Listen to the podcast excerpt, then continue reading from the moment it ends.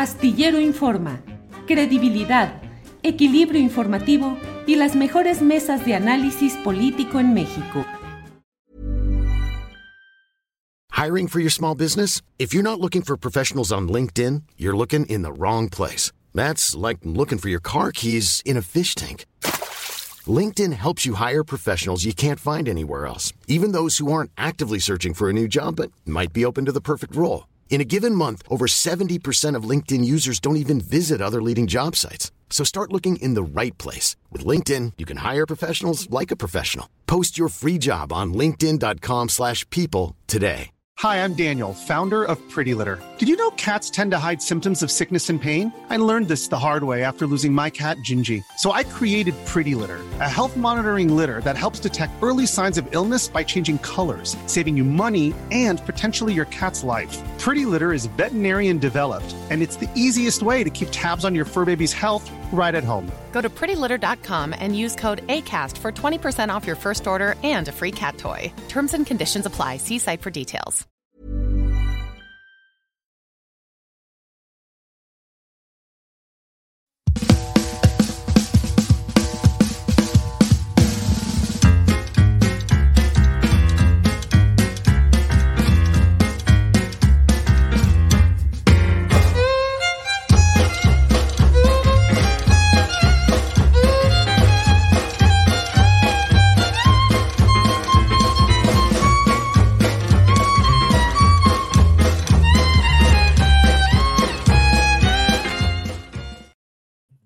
Muy buenas tardes, muy buenas tardes. Gracias por estar en contacto aquí en Astillero Informa. Muchas gracias por su amable asistencia, concurrencia a este eh, desarrollo periodístico que tenemos, en el cual, como siempre, usted va a encontrar información, análisis y debate. Muchas gracias por acompañarnos en este martes 1 de agosto de 2023. Ya estamos en el octavo mes del año, octavo mes del año. Así es que eh, pues vamos eh, avanzando en este año que ha estado lleno, pletórico, repleto de eventos, acontecimientos, declaraciones, posicionamientos políticos y electorales.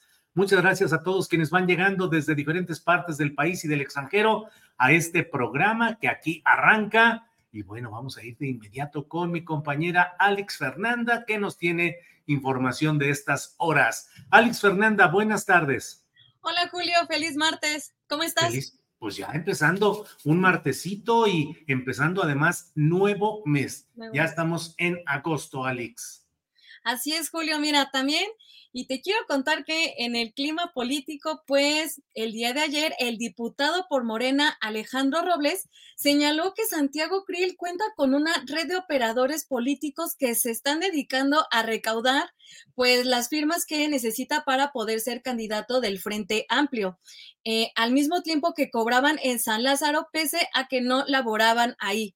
El morenista señaló que después de presentar una denuncia en la FGR por presunto desvío de recursos públicos con fines electorales que presuntamente hubiera realizado Krill, los trabajadores le hicieron llegar esta información de manera anónima. La nota completa la pueden leer en julioastillero.com por mi compañero Isaac Rosales. Muy bien, pues muy interesante y además buen trabajo de nuestro compañero Isaac Rosales. Alex, ¿qué más tenemos por ahí? Julio, mira, también mediante un comunicado, la Universidad Nacional Autónoma de México señaló que en estas últimas semanas había un comportamiento eh, de cambios en, de COVID-19. Mencionó que a pesar de que las, las, eh, la situación se encuentra relativamente estable, eh, se recomendaba retomar las medidas de prevención para este inicio de clases, que es, bueno, usar el cubrebocas y la higiene.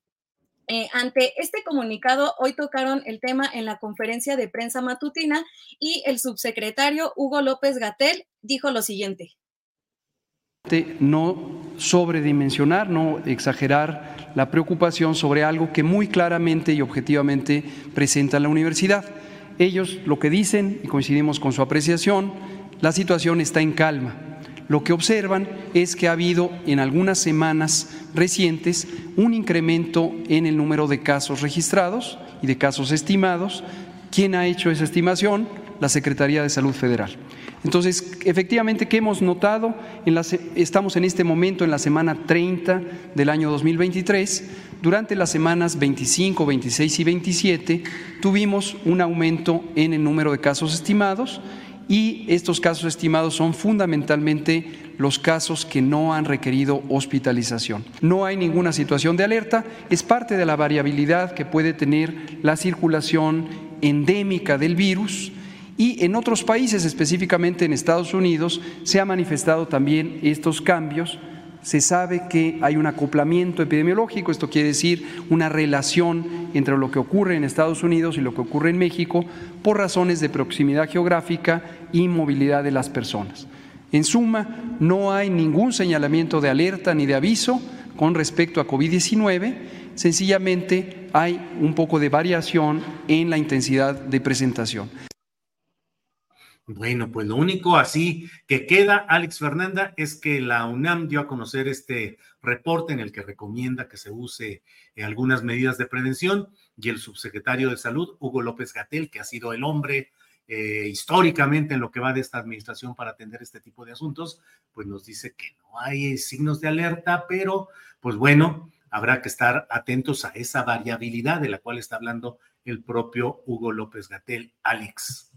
Sí, y bueno, también eh, finalizó diciendo que ellos jamás habían dicho que no se utilizara el cubrebocas y que este, pues obviamente se recomienda para que las personas que puedan estar enfermas eh, no contagien a los demás, pero sí puntualizó que ellos jamás habían dicho que no se utilizara el cubrebocas.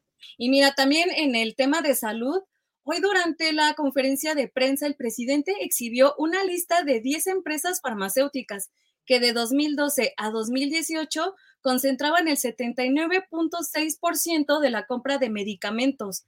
Además, el presidente mencionó que una parte del bloque conservador eh, defiende este negocio. Escuchemos lo que dijo. Una sección del bloque conservador corrupto que su tema es la defensa de este negocio, porque era una mafia que tenía el control de toda la venta de los medicamentos y de los equipos médicos en el país.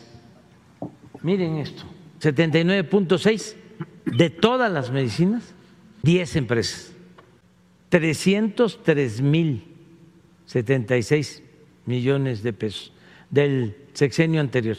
Esto ya no existe. Tocó enfrentarlo pero eran estos y los políticos vinculados a esto. Porque ni modo, díganme en qué país del mundo una empresa como esta vende esta cantidad sin el apoyo del gobierno. Bueno, pues ahí están esos datos, ya se irá viendo qué es lo que sale en ese tema, Alex. Así es, Julio. Y mira, también eh, los nuevos libros de texto gratuito que se van a dar a los alumnos y a las alumnas de educación básica, pues han generado mucha polémica. Personas inconformes han señalado que el material contiene errores. Además, presuntamente cuenta con un sesgo ideológico que puede favorecer al gobierno actual. Igual, esta información la pueden encontrar en julioastillero.com. Eh, en redes sociales, la Unión Nacional de Padres de Familia informa que van a seguir pugnando para que estos libros no se distribuyan en el ciclo escolar 2023-2024. Eh, a través de su cuenta de Facebook, eh, están invitando a la gente a que firmen la petición para que, según ellos, se detenga el abuso. Y bueno, aquí podemos ver esto que les comento. Y por otra, por otra parte, hoy el presidente eh, habló sobre este tema y puntualizó que no hay ningún impedimento para que los libros puedan ser distribuidos. Escuchemos. No hay este, ningún impedimento. Los libros van a llegar para el reinicio a clases el día 28 de este mes de agosto. No hay ningún juicio de amparo que impida el que se distribuyan los libros. Se está planteando que no se distribuyan a las escuelas o a los niños hasta que no se presenten los planes de estudio, pues todavía falta tiempo para la presentación de los planes de estudio. ¿Se presentarían antes los planes de estudio y sí, sí, sí, para cumplir, digamos, ese requisito? Sí, sí, no hay ningún problema. Pues va a ser, es ya un tema bastante complicado, Alex Fernanda, porque en esto se mezclan desde luego pues las cuestiones de posicionamientos ideológicos eh, muy eh, extremos que hay en esta situación. Desde luego el gobierno federal, llegado al poder mediante un gran número de votos, pues establece una visión de cómo deben ser los contenidos de estos libros de texto, pero hay ahí sí la reacción, la reacción de grupos de derecha, clericales, eh, conservadores, que no están de acuerdo con esos contenidos y son batallas que en otras ocasiones, Alex, han significado eh, batallas y confrontaciones políticas y sociales fuertes. Ya veremos en qué camina todo esto. Ojalá, vamos a ver, Alex, si tenemos para mañana algún especialista, alguien, Manuel Gil Antón o alguien que nos pueda dar un poquito de claridad de cómo va todo este asunto, Alex. Sí, Julio, y también, no sé si pudiste ver el video de Ricardo Anaya, que desde quién sabe dónde, muy preocupado por la educación en México, y me acuerdo mucho de una parte que menciona, eh, dejen de el lado de derecha o izquierda, lo importante son los niños, pero pues, bueno, muy preocupado por México, pero pues no sabemos en dónde está Ricardo Anaya. Sí, desde algún lugar del extranjero lanza sus, sus mensajes uh, Ricardo Anaya. Muy bien, Alex. Y mira, Julio, para comenzar a despedirme, el día de hoy, Zoé Robledo, director general del Instituto Mexicano del Seguro Social, destacó que hay una investigación eh, muy amplia en el caso de la pequeña que lamentablemente falleció en un elevador en Playa del Carmen. En conferencia de prensa matutina mencionó que lo más importante es la denuncia penal porque ya se había reportado una falla en ese elevador en particular. Escuchemos importante para nosotros es la denuncia penal que presentamos contra esta empresa. porque una denuncia de esta naturaleza? Porque en la fecha del accidente había, se había reportado una falla de ese elevador en particular, había acudido personal técnico de esa empresa y eh, pues no advirtió ni generó ninguna señalética para evitar el uso de ese, elevador. Todo esto está dentro de las eh, investigaciones que está llevando a cabo la Fiscalía General de la República sobre los hechos y pues nosotros nos mantenemos en colaboración con ellos para toda la información. En ese rango de tiempo en el que la empresa brindó mantenimiento a ese elevador en particular, brindó mantenimiento a algunos otros? No, es el número exacto de cuántos elevadores, porque son muchos contratos que se, que se celebraron, eh, pero vamos a subir la información. Para eso abrimos ese micrositio, para que se cueste con toda la información de manera muy transparente. Bueno, pues eh, declaraciones van, declaraciones vienen y los problemas mecánicos, operativos y de atención en muchos espacios del Seguro Social, ahí siguen complicados. En fin, Alex. Así es, Julio. Igual de esta nota eh, vamos a seguir dando seguimiento y los invito a visitar julioastillero.com donde van a poder encontrar todas las notas relevantes. Julio, me despido y vamos preparando la primera entrevista. Sale, Alex. Muchas gracias, Alex Fernanda. Seguimos adelante con el programa. Bien, es la una de la tarde con 14 minutos. Una de la tarde con 14 minutos. Y mire, vamos a continuación a una entrevista. Adelante.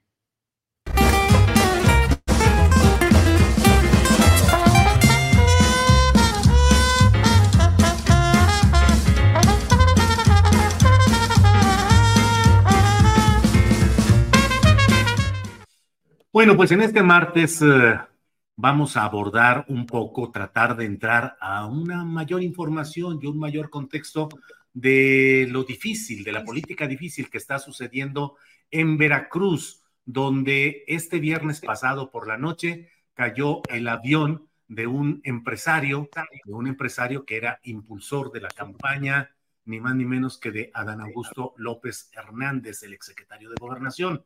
Eh, pero ese es uno de los muchos elementos que hay en Veracruz de una política muy agitada y muy complicada. Por ello es que doy las gracias a que esté con nosotros por la vía telefónica el periodista Noé Zabaleta, corresponsal de la revista Proceso en Veracruz. Noé, buenas tardes. Julio, muy buenas tardes, ¿cómo estás? Te saludo a ti y a todo tu auditorio. Así es, Veracruz creo que siempre ha sido un escenario muy complicado en, materia política, el tema de seguridad, eh, la alta criminalidad que por aquí circula siempre ha dado motivo a, suspicacias. Hay que recordar que antes de este proceso electoral, eh, nosotros mm, como reporteros llevamos un conteo entre alcaldes, exalcaldes, diputados y exdiputados. Habían sido ejecutados en Veracruz más de 25 actores políticos, una cifra que se considera alta si la en la última década si la comparamos con otras entidades altamente violentas como, como Guerrero, como Michoacán, como Guanajuato, como el propio Sinaloa. En ese contexto, recientemente fue asesinada Saima Soraya, una operadora política del precandidato de Morena a, a la presidencia de la República, Adán Augusto López, es Saima Soraya, que fue ultimada eh, de, por un grupo de armados desconocidos que afuera de su casa lo ultimaron y en circunstancias muy extrañas se cayó el avión del director del grupo Proyecta este fin de semana, Daniel Flores, quien eh, perdió la vida en un lamentable accidente junto con el piloto y el copiloto de un de una avioneta Cessna de más de 30 años de antigüedad. Ese es el escenario con el que Veracruz de alguna manera da el banderazo de salida a una elección que se avecina justo poco menos de un año, ¿no? Sí, no en lo federal y en lo estatal también con muchas eh, complicaciones, con muchas precandidaturas. ¿Quiénes son los aspirantes actualmente eh, a la gubernatura de Veracruz, Noé?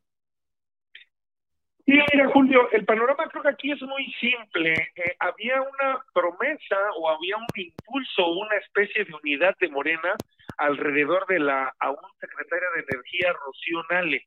Rocío Nale García, quien incluso era impulsada por López Obrador. Tú, mejor que yo, sabes el peso político que tiene el presidente sobre el movimiento de Morena y también sobre las eh, candidaturas venideras. Sin embargo, por los retrasos, por el no refine aún de la refinería Olmeca en Paraíso, Tabasco, varios actores de Morena vieron que, bueno, si a Rocío Nales se le cae la candidatura, pues medio gabinete de Cuitláhuac García levantó la mano y también otros actores de tanto del Congreso de la Unión como de eh, funcionarios federales, pues dijeron aquí estoy. Rocío Nale durante todo el 2021-22 circuló como la más aventajada para obtener la candidatura por Morena o la coalición Juntos Hacemos Historia, pero ahora con este entrampe o esta complicación que ha tenido la refinería, se habla mucho del secretario de gobierno, Eric Patrocinio Cisneros, quien incluso ya fue aludido por el presidente en una mañanera para pedirle que retirara sus espectaculares y una publicidad que había arrancado de forma por demás ostentosa y aparatosa desde Pánuco hasta las Chuapas en el territorio veracruzano. Se habla también del delegado de los programas federales de la Secretaría del Bienestar, Manuel Huerta, eh, ladrón de Guevara, quien incluso ya empezó una campaña mediática contra Rocío Nale y él ha dicho que quiere ser la corcholata del Estado que busque la candidatura. Se habla también de el secretario de Educación, de en Escobar, se habla del secretario de Finanzas y de, de Finanzas y Planeación, se habla del expresidente de la mesa directiva del Congreso de la Unión, Sergio Gutiérrez Luna, es decir, hay varios que sobre este ya avanzado 2023 levantaron la mano por el lado de Morena. Por el lado de la oposición, es muy claro que el coordinador de senadores del Partido Acción Nacional, Julen Rementería del Puerto, quiere ser candidato y que enfrente dentro de su propio partido tendrá algún integrante de la familia Yunes, sea alguno de los hijos de Miguel Ángel Yunes Linares o sea incluso la nuera de Miguel Ángel Yunes Linares, hoy alcaldesa del puerto de Veracruz, Patricia Lobeira. Y del lado del MC, eh, con la revictimización que sufrió el ex eh, trabajador del Senado, Juan Manuel del Río Virgen, que estuvo un año y medio, no, perdón, como un año, poco menos de un año en prisión, y que es gente cercana a, al expresidente del Senado, este Ricardo Monreal, pero Juan Manuel del Río Virgen milita en el MC, pues él también ha levantado la mano y son los escenarios que se observan eh, en, en, el calendario político electoral 2024 para Veracruz. Noé, todo esto en el marco, además de muchos problemas de seguridad, de delincuencia, eh, particularmente he recibido reportes de Poza Rica, Tihuatlán, Papantla, en, que es una parte de muchos lugares donde está habiendo circunstancias de violencia y delictividad, ¿no es, Zabaleta? Sí, mira, Julio, hay un, hay un tema ahí, este, pareciera cíclico en Veracruz. A veces toca la Huasteca veracruzana y a veces es el sur.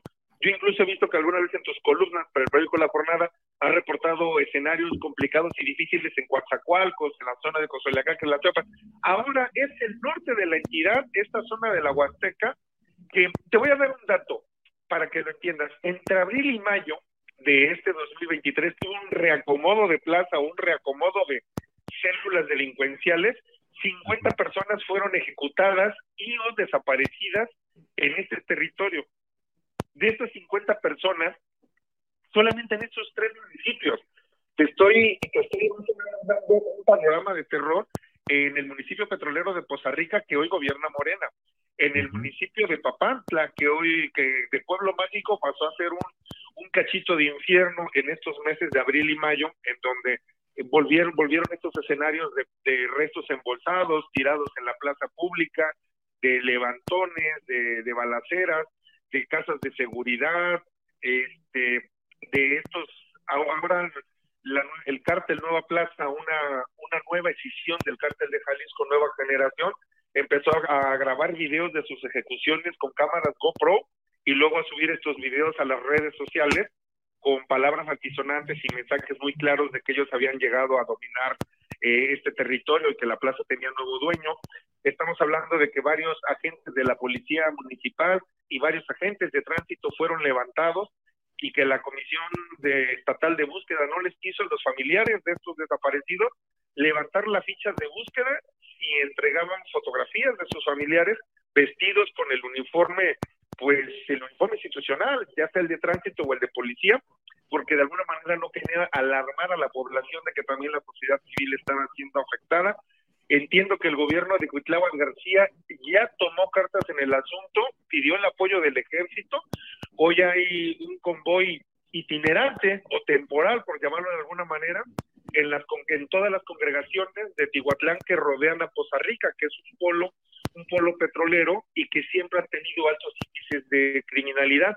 Incluso en la última rueda de prensa de el, el lunes pasado, Cuitláhuac García admitía entre los reporteros ahí en Palacio de Gobierno que el asunto de la operadora de Adana Augusto asesinada en Poza Rica, Zaira Saima Soraya, no pasaba por lo político, sino por lo criminal, porque ella era la que se encargaba de alentar y agitar manifestaciones organizadas por el crimen organizado para eh, enfrentarse a las fuerzas federales o para manifestar su rechazo a las presencias de fuerzas militares.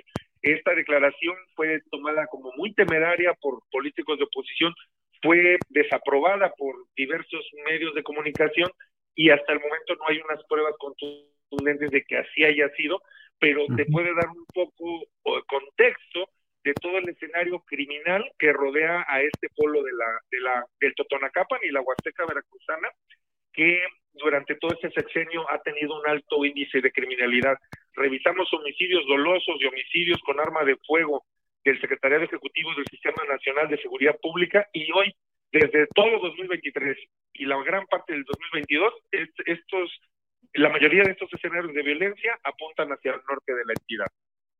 Vaya. Noé, pues muchas gracias por esta oportunidad de dar un repaso a lo que está sucediendo en todos estos temas en Veracruz. Solo cierro preguntándote, ¿hay alguna novedad, algo eh, novedoso respecto al accidente aéreo en el que falleció este empresario, que además, pues parece que es un empresario que ha tenido un despegue eh, financiero muy fuerte, que tuvo un, un despegue financiero muy fuerte en la actual Administración Federal. ¿Hay alguna novedad, Noé?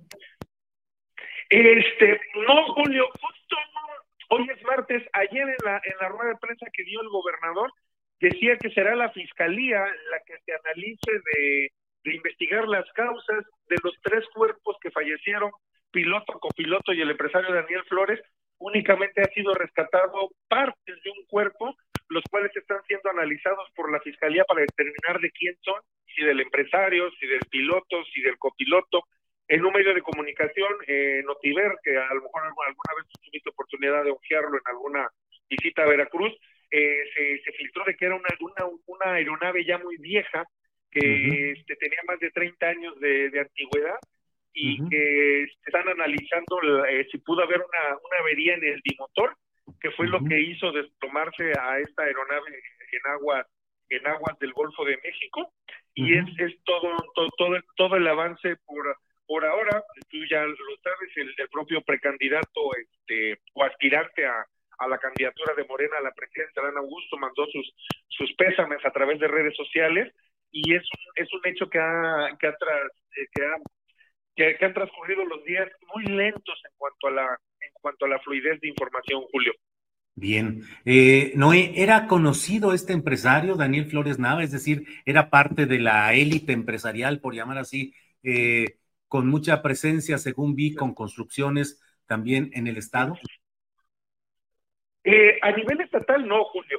Eh, entiendo que entiendo que cómo se llama que formaba parte del círculo de Adán Augusto, pero hay que recordar que con estos nuevos regímenes, con la transición gubernamental, además de la nueva clase política, también surgió una nueva clase empresarial, es decir, no pertenece a, a la vieja cuña de empresarios de apellidos de abolengo en Veracruz, como pudieran ser unos Chedraui o unos Ruiz o unos Anitúa o, las gentes que tú sabes que pasan y pasan gobiernos y, pasan colores distintos y, los, y la élite empresarial ahí sigue, no. Eh, Daniel eh, Flores no, no formaba parte de esta, de esta élite, Julio. Eh, apenas ah, geógrafos o reporteros han empezado a rascar el historial de Daniel Flores a ver qué, qué, qué logran encontrar, pero no formaba parte de la de la élite empresarial de cepa de, de aquí, de, del territorio veracruzano. Noé, muchas gracias, muy amable. Agradecemos la participación, tu, tu amable colaboración de este día, Noé Zabaleta. Sí, Julio, gracias a ti. Bueno, nada más a contarte, eh, de la revista Proceso ya salimos el año anterior, emigramos a otros caminos y ahora andamos dando lata en, en, el periódico Milenio, andamos dando lata en otros medios de circulación estatal y nacional, pero bueno, la revista Proceso cerramos un ciclo ya el año anterior. Bueno, ahí ajustamos, actualizamos el directorio. Muy bien. Noé, muchas gracias. Eres muy amable y seguimos en contacto. Un, un abrazo Julio, a ti y a todo tu auditorio y bueno, un gusto saludarte. Hasta luego. Igual. Hasta luego.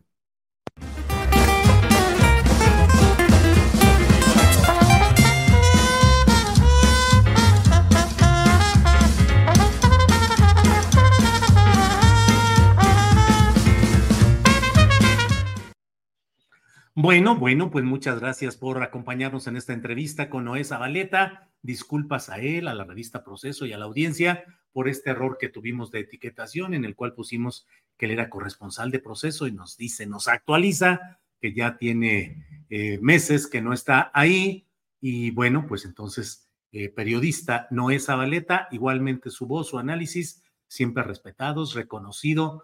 Eh, Noé Zabaleta como un periodista veracruzano con mucha información, con puntualidad en lo que nos eh, comparte y en lo que reporta. Bueno, pues hoy hay muchas cosas, bien lo hemos hablado desde el principio de este programa, que forman parte de la discusión general acerca de cuál va a ser el futuro político definido en elecciones de nuestro país. Hay eh, otro elemento en el cual la Consejería Jurídica de la Presidencia de la República ha presentado también una, eh, un pronunciamiento relacionado con la señora Xochitl Gálvez, que ha tenido intensos momentos, esa es la verdad, intensos momentos, digamos, suele decirse que todo el mundo tiene derecho a cinco minutos de fama o que puede conseguir cinco, cinco minutos de fama.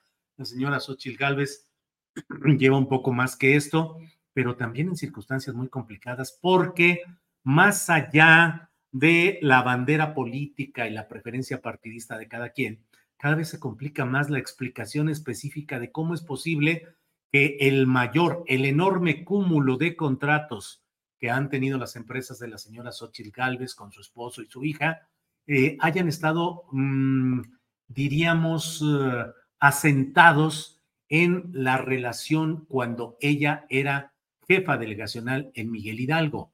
El hecho de que haya contratos de empresas que recibieron, pues no sé si el beneplácito, el favor o la aprobación simple de sus procesos administrativos, que siempre son complicados, y luego empresas de la señora Galvez aparecieron prestando algún tipo de eh, servicios de apoyo, aire acondicionado, cuestiones de inteligencia inmobiliaria, y eso cada vez va complicando más el asunto, a pesar de que la señora Galvez sigue eh, pues recorriendo el país, sigue teniendo una recepción pues eh, regular. Hoy vi en las redes unas fotografías de un acto en Tijuana, si no me equivoco, en Tijuana, donde según dice, eh, según se reporta, eh, cabrían ocho mil personas hubo mil, mil quinientas cuando mucho y se ven las fotografías donde se ve la inmensidad vacía y ya con las personas instaladas en el templete. Pero todo esto,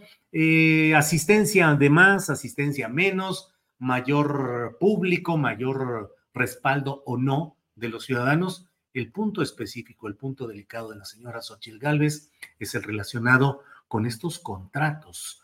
Eh, ¿Cómo explicar que no hay un conflicto de interés cuando aquellas empresas a las que les concedes permisos para construir terminan contratando a tu propia empresa para que le preste servicio a esas construcciones? Es decir, en este mundo nuestro y en este México nuestro y en este ambiente conocido como em, el cártel inmobiliario que ha funcionado en la delegación Benito Juárez, ahora alcaldía, pero igual en la Miguel Hidalgo. Bueno, pues es cuestión de tener mucha atención y estar atentos a lo que pueda suceder. suceder. Ah, ya me están aquí corrigiendo Ofelia del Sinor. Dice, no, Julio, Andy Warhol dijo 15 minutos de fama, o eran 5 este, pues le ponemos, eh, eh, yo creo que son 15. Si usted me dice eso así, yo creo en lo que usted me dice. Em, Octavio Martínez Soriano dice, fue en Tijuana, fueron 500 personas en un local de 8 mil personas. No levanta, ya están volteando a ver a Krill. Bueno, imagínense nada más. Krill va a poder resucitar de entre los muertos políticamente porque muchos ya lo daban por extinguido en términos eh, de audiencia y de preferencias. Y bueno, pues ahora ya empiezan un poco a decir, bueno, ¿y cuál podría ser la candidatura de relevo, la candidatura de, mm, de previsión, de refresco que pudiera eh, darse en este, en este asunto? Mm, déjenme nada más. Eh, aquí estamos. Bueno, pues como siempre, muchos comentarios aquí. Eduardo López dice, ya le da miedo a Cochit que la asesinen los chayoteros y su patrón. Em, eh, Rodolfo Sala Solac dice, la Cochit exhibió información privada del hijo de AMLO, pero se ofende cuando se hacen públicos los contratos de ella con el gobierno. Eh, Mónica Navarro pregunta, ¿por qué la señora X debe, anda de gira si tendría que estar trabajando. Rodolfo Salas dice, Krill ya está muerto, nomás no le han avisado. Marta Yescas dice, aquí y en China, eso se llama corrupción. Bueno, ¿qué día es hoy? Hoy es el martes 1 de agosto. Es martes. ¿Qué sigue? Veamos. Adelante.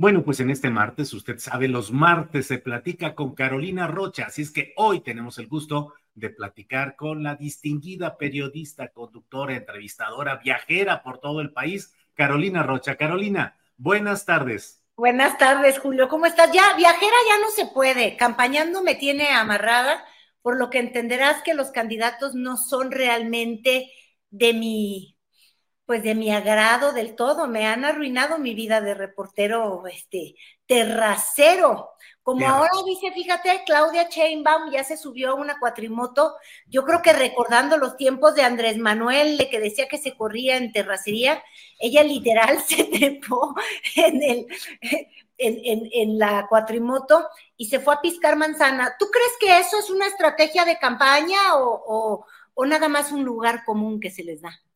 Bueno, pues lo que pasa es que Claudia está haciendo una serie de cosas, declaraciones, incluso el sonsonete con el que ahora habla y dice Carolina Rocha, o sea, lo silabea y muchas cosas que son pues parte de una personalidad que no sé, Carolina, la personalidad política de Claudia Sheinbaum, ¿se está construyendo apenas o ya está?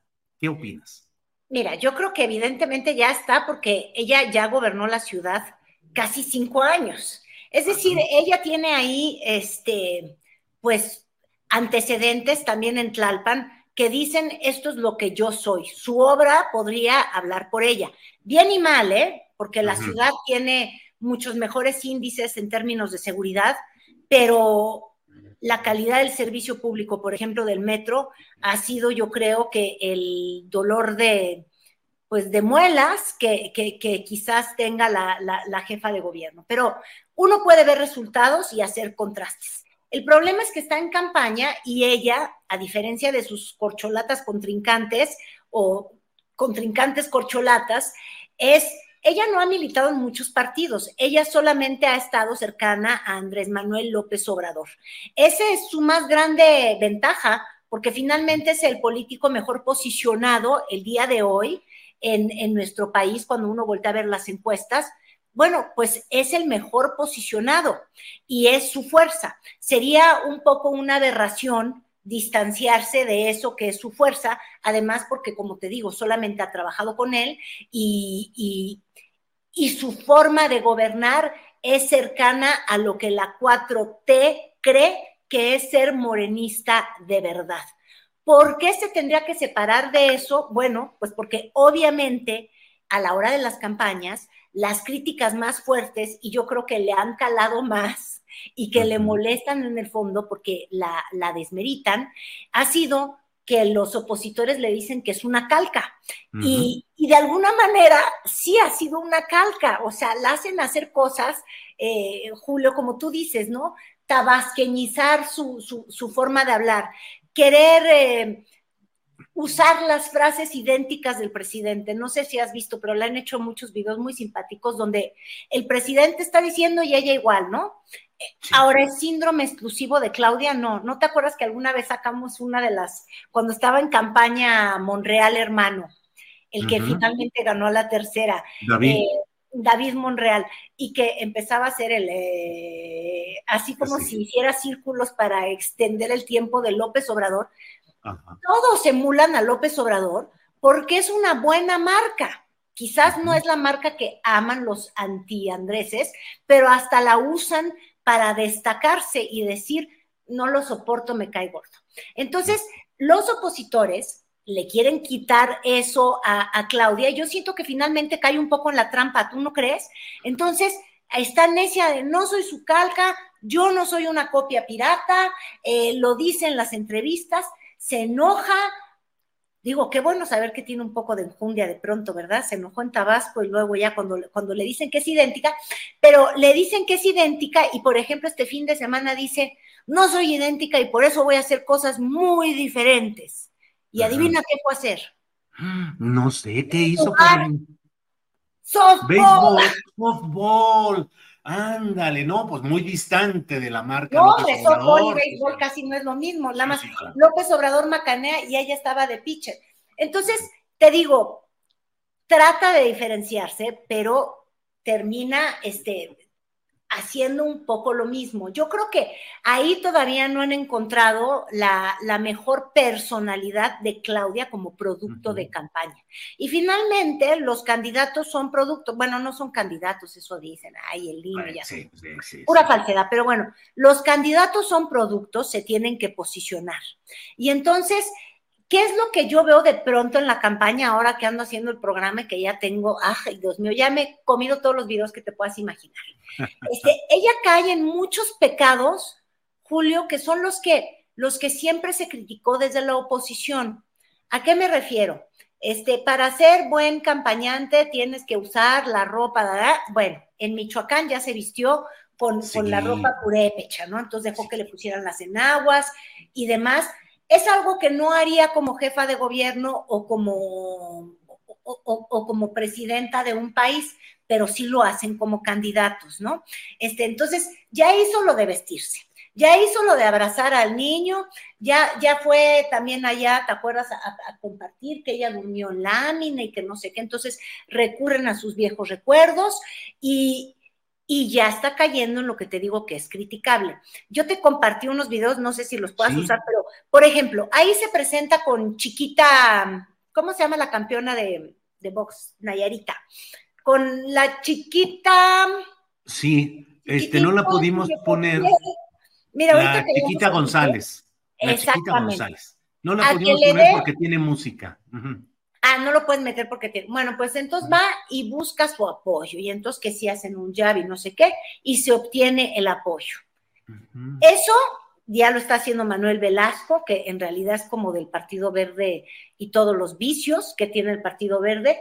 Y este mismo fin de semana lo acaba de hacer Xochitl con el travieso Arce, que ese sí por ahí lo traes este, sí, uno siempre se va a preguntar cuando ve a los atletas cuánto cobraron, ¿no?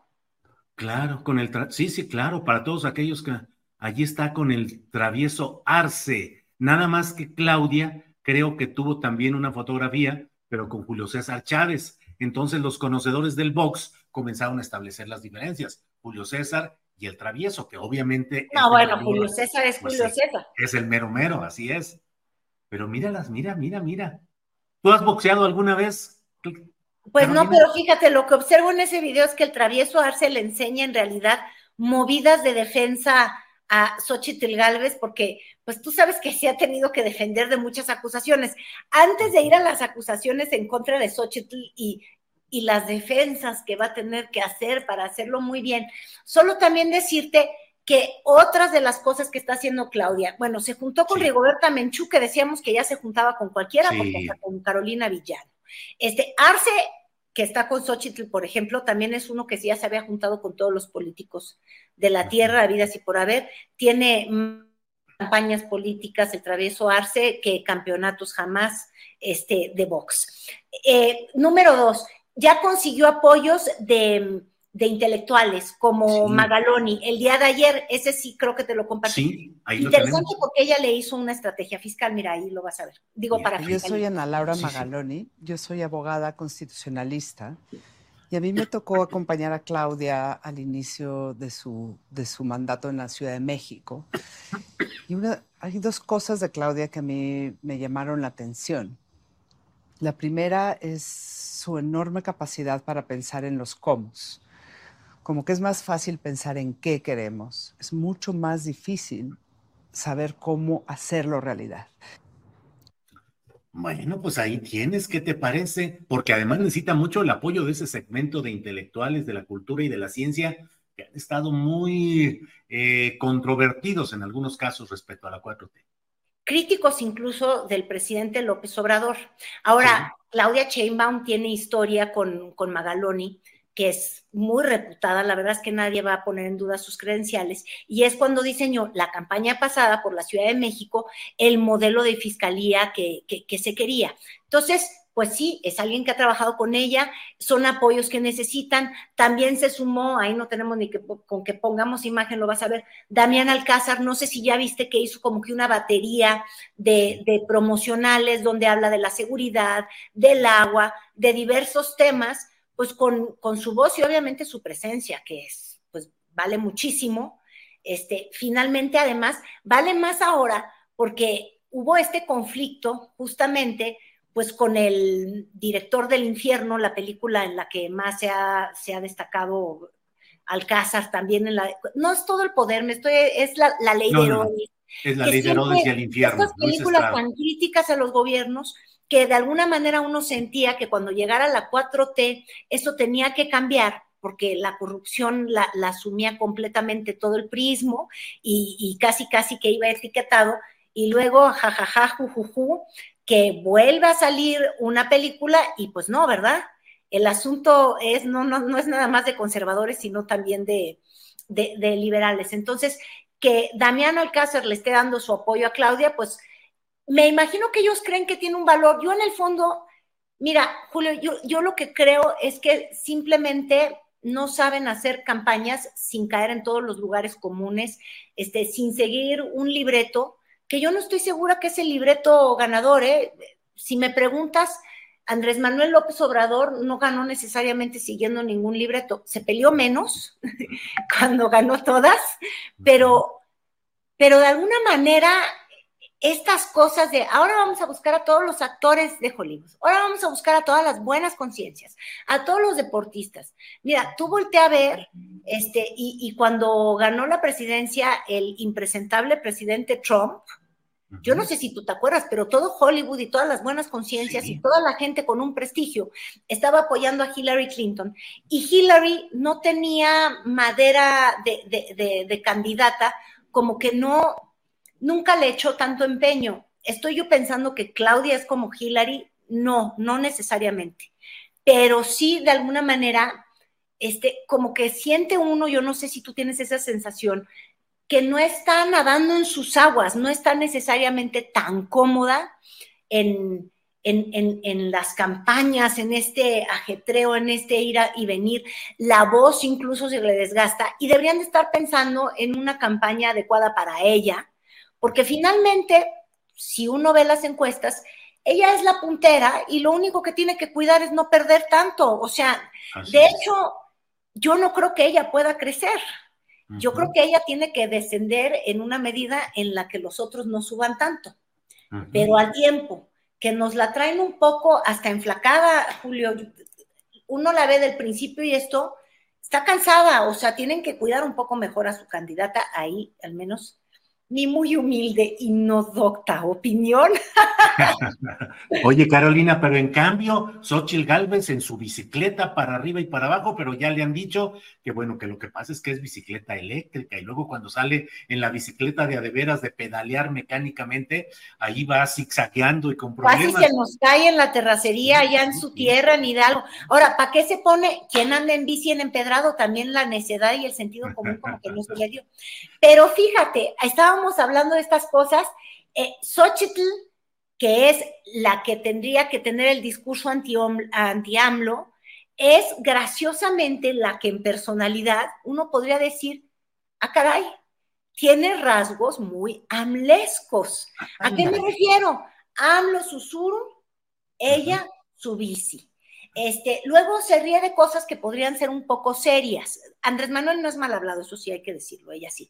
Pero, por ejemplo, agarra y le preguntan, ahorita lo vas a poder mostrar, que se cuide mucho, estando en Sonora, donde han tenido candidatos, no sé si tú recuerdas el de Movimiento Ciudadano, este, que fue asesinado de manera terrible. O sea, Ciudad Obregón. Exactamente, es gravísimo lo que vive el estado de Sonora y le pide a una mujer que por favor se cuide.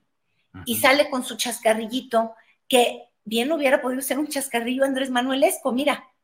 A ver, a ver, tenemos esa por ahí. Ahí está, mira. Ay, sí, eso sí. Siendo muy, muy light y, sabes contra quién ¿Ves? Ahí le dicen su angustia. Experiencia de Murrieta, de Colosio. Nada más prométenos eso. Bueno, ya mandé a blindar mi bicicleta. es broma. Miren, ahorita no ando en la bici porque ni estoy en México, ando aquí. ¿Verdad? Pónganse mis zapatos. Primero les voy a decir que yo tengo mucha fe en Dios. De verdad, soy una mujer muy creyente. Es más, me he ido poniendo todo lo que me han regalado. Te lo juro. Que si la Virgen del Carmen, que si San Judas Tadeo. O sea, yo les digo gracias. Esto me lo ha regalado la gente Sé que lo hace con mucho ánimo. Este, eh, eso yo lo agradezco, sus oraciones. Es el detente de Andrés Manuel con el El detente, así es, el detente, ni más ni menos. Nada más que, obvio, los que vomitaban encima de Andrés Manuel de, "Ah, ¿cómo se atreve? ¿Eh?", Les causa gracia lo, lo que hace Xochitl. Ahora, esa candidatura, hay quienes dicen, es un globo que se va desinflando. ¿Tú lo ves como un globo que se va desinflando o que se va inflando cada vez más, Carolina? Es que fíjate que hay de dos sopas. Este, han sido fuertes las acusaciones que hay en contra de ella. Este, por presuntos conflictos de interés, por no presentar este, sus empresas en las en sus actas, este, no, no, en las estas patrimoniales, declaraciones patrimoniales, ha tenido que estar respondiendo y perder mucho tiempo en muchas entrevistas explicando que ella no es corrupta.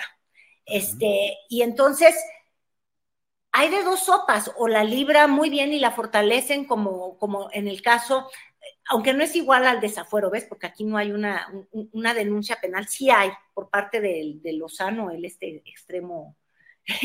Gilberto Lozano. Extremo panista, exactamente, Lozano, perdón, y, y- y por Romo. Pero se diferencia, pero bueno, digamos que hubiera un efecto desafuero y la fortaleces porque la estás victimizando.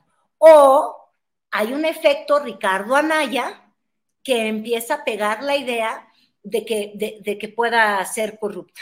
Ella ha tratado de explicar, pero en las explicaciones, mira, yo no sé tu público, pero si se asoma, por ejemplo, hizo una entrevista a Proyecto Puente, Mm. eh, que además tú, tú has tenido alguna vez colaboración con, con su director y demás. Y entonces ella empieza a decir los porcentajes que tiene de la empresa y dice, te la voy a repetir casi textual, ¿eh? Dice, mi marido tiene un departamento que tenía de soltero, eso es mi declaración, este, y él tiene el 30% de la empresa. Yo tengo el 80% de la empresa y mi hija el otro 30%. ¿Cuánto te da de porcentaje de empresa? 140, 140, muy próspera y fregona esa empresa. Como las matemáticas del libro de texto, Julio. sí, no, sí, no, sí. no, imagínate. Y, y mira que qué bárbara, ¿eh? es ingeniera. Eh, todo esto puede ser un embrollo a la hora de explicarte y de que no empieces a cuadrar bien todos, to- todas las cifras. Y si, y si de, de- de las acusaciones algo se queda, mancha o tizna. Eso no lo sabemos. Pero de entrada en la oposición, pues ya aprovecharon y fíjate que el fin de semana, en un evento de Morena, Ciudad de México, Mario Delgado ya retomaba el apodo que le puso Sebastián Ramírez, ¿verdad? Sí, sí, sí. Este, Y que le pusieron Mochitl, Mochitl. el Mochitl, mira. Ahí tenemos, a ver. Y mire lo que hizo esta señora que lo dio a conocer nuestro dirigente Sebastián Ramírez, ya hasta le puso un muy buen nombre, que es el, el mochil. ¿Cómo funciona el mochil? Pues resulta que cuando fue delegada, autorizó que se construyeran grandes edificios, lo cual es un valor económico muy importante. Y casualmente, los dueños favorecidos de ese gran edificio, de esa gran construcción, de ese gran desarrollo inmobiliario, decidió contratar a la empresa de la señora Xochitl. ¿Cómo se llama eso? Corrupción. Pues sí, es, ese es el punto delicado, Carolina. Exacto, y habrá que esperar a que se pruebe. Ahora, con la justicia mexicana, como es toda lenta y toda lerda, si eso sigue permeando y empieza a cobrar fuerza o, o, o validez o le empieza a hacer sentido a las personas, pues puede convertirse en un peso brutal en su contra. Y como te digo, ya vimos el caso de Ricardo Anaya, que de ser el joven maravilla fue a ser el joven exiliado, este prófugo. Entonces, este, ahí hay que esperar, pero, pe- pero van a tener que evaluar y yo creo que eso le puede pesar mucho al Frente Amplio si se, si como dicen los gringos, if, if it sticks, si se le pega esa reputación. Pero oye, otro campo bien interesante es eh, el López Obrador exprimiendo la naranja. ¿La naranja? ¿Haciendo jugos o qué? ¿Cómo que Pues haciendo naranja? jugo con Dante Delgado, porque fíjate, fue a Monterrey el fin de semana y que eche a andar eh, la- el- el ego, que no es chiquito, de Samuel García y también la candidatura de Colosio, porque claro, pues también ellos serían la oposición y si ellos crecen, pues tiene que decrecer este Xochitl, me imagino, o el frente, y les quiere adelantar los tiempos. Miras que ellos dicen que no, que nanáis, que nanáis, pero con todo y que respondió primero este Samuel García, que qué bonito, que qué halago, pero no eran tiempos, te asomas en la mañana a su, a su Instagram, sus stories, no hombre, como compulsivo, como compulsivo compartía las notas de prensa, las notas de prensa, y luego dio ayer un discurso diciendo que él ya cumplió con todo, que él ya gobernó en menos de dos años, él ya hizo lo que había prometido para Nuevo León. Me imagino porque dice, si ya cumplí, ya me voy. ¿O cómo lo ves tú? Ahí lo tenemos, a ver lo que dijo este gobernador de Nuevo León. Adelante. de hoy vamos a utilizar los lunes para dar a conocer toda la obra pública que está haciendo el Estado. Estamos haciendo lo que no se hizo en los últimos 40 años y es muy importante que gráficamente vean los avances de más de 300 proyectos de infraestructura. Y a partir de hoy, ya sea el secretario o un servidor, todos los lunes vamos a estar dando a conocer los avances.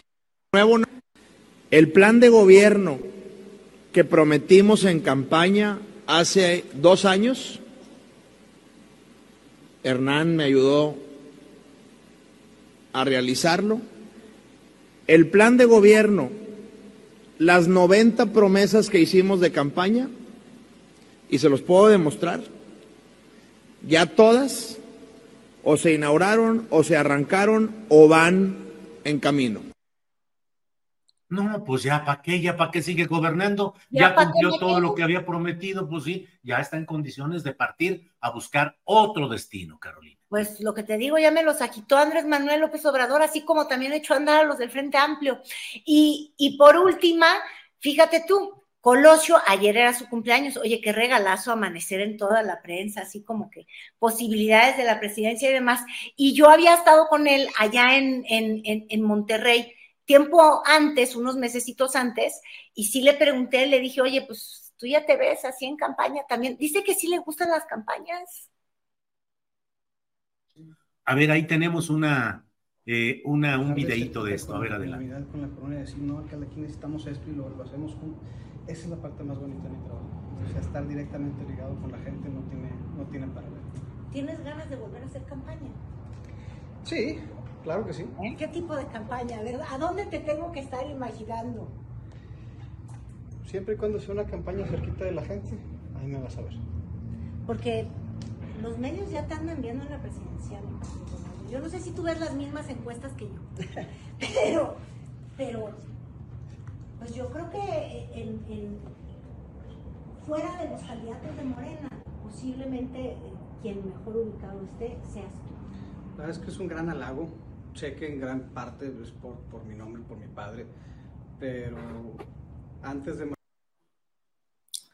Bueno, ¿tú te acuerdas de aquellos tiempos en los que se hablaba del beso del diablo? Te beso el diablo, ya valiste. Y en tiempos de Luis Echeverría se decía el beso de San Jerónimo, porque los Ay, ¿cómo era políticos, los políticos, ya cuando Echeverría estaba en desgracia, que ya no lo querían ver ni en pintura, pero había políticos que iban a su casa San Jerónimo a tratar de que los apoyara para ser candidatos a gobernadores, a diputados, y entonces en la prensa se decía, ya recibieron el beso de San Jerónimo, porque ya los besó Luis Echeverría políticamente y ya valieron corro. Aquí ellos, eh, Samuel y Luis Donaldo Colosio Jr., pues ya recibieron el beso electoral de López Obrador, Carolina.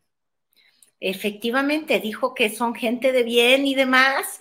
Este, no lo dijo en conferencia mañanera, yo creo que dijo, ahí no me meto en ningún incumplimiento de ley electoral, ya ves que ahora hoy amaneció diciendo que ya no iba a hablar de eso, que por favor ya no le hicieran las preguntas, pero sí, este, ya, ya les echó el, el, el mal de ojo, porque obviamente, pues la oposición lo interpreta como que le gustan, ellos sentirían representar la 4T con ellos, este, y en el fondo la verdad es que está cuqueando y le está haciendo la malora a, a Dante Delgado, porque Dante estaba esperando, porque es un tipo que calcula, iba a ver, dice, bueno, pues si le alcanza a Xochitl o alguno del frente, pues entonces igual y sí declino, pero ¿por qué voy a dar mi capital político antes de ver si tienen algo bueno? Porque yo aquí tengo dos tiradores y estoy esperando a Marcelo, pero pues como que me le cebaron la jugada, no sé. Sí, sí, sí, sí, así lo veo. Y además, bueno, pues consigue López Obrador los dos objetivos tácticos evidentes. Impedir que MC se alíe a PAMPRI y PRD, lo que queda de alguno de ellos, y por otra parte, pues dividir el voto opositor con un candidato de MC, el que sea Colosio o Samuel, se divide el voto opositor y Morena podrá navegar tranquilamente en el 2024. Bueno, no tan tranquilamente porque ya viste cosas que han estado pasando que nos llevaría largo rato, el, la muerte, el avionazo en Veracruz, la muerte del impulsor de Brad en eh, Guerrero. La carretera del Sol, la autopista del Sol. Sí, la autopista del Sol, ahí en, en, en fin, cosas complicadas. Pero bueno, Carolina, pues ya le hemos dado un buen repaso a cómo van las cosas en este momento. Hay que guardar tantito para el otro martes, aunque la verdad es que se acumulan de a montón, Carolina. De a montón, Julio, te estoy robando demasiado tiempo. Ya, ya, no, córtale. No. Es más, cada 15 días, dale, dale la floja. no, Siempre nos vemos. Igual, Gracias, nos, nos vemos el próximo martes. Gracias, Carolina. Hasta pronto.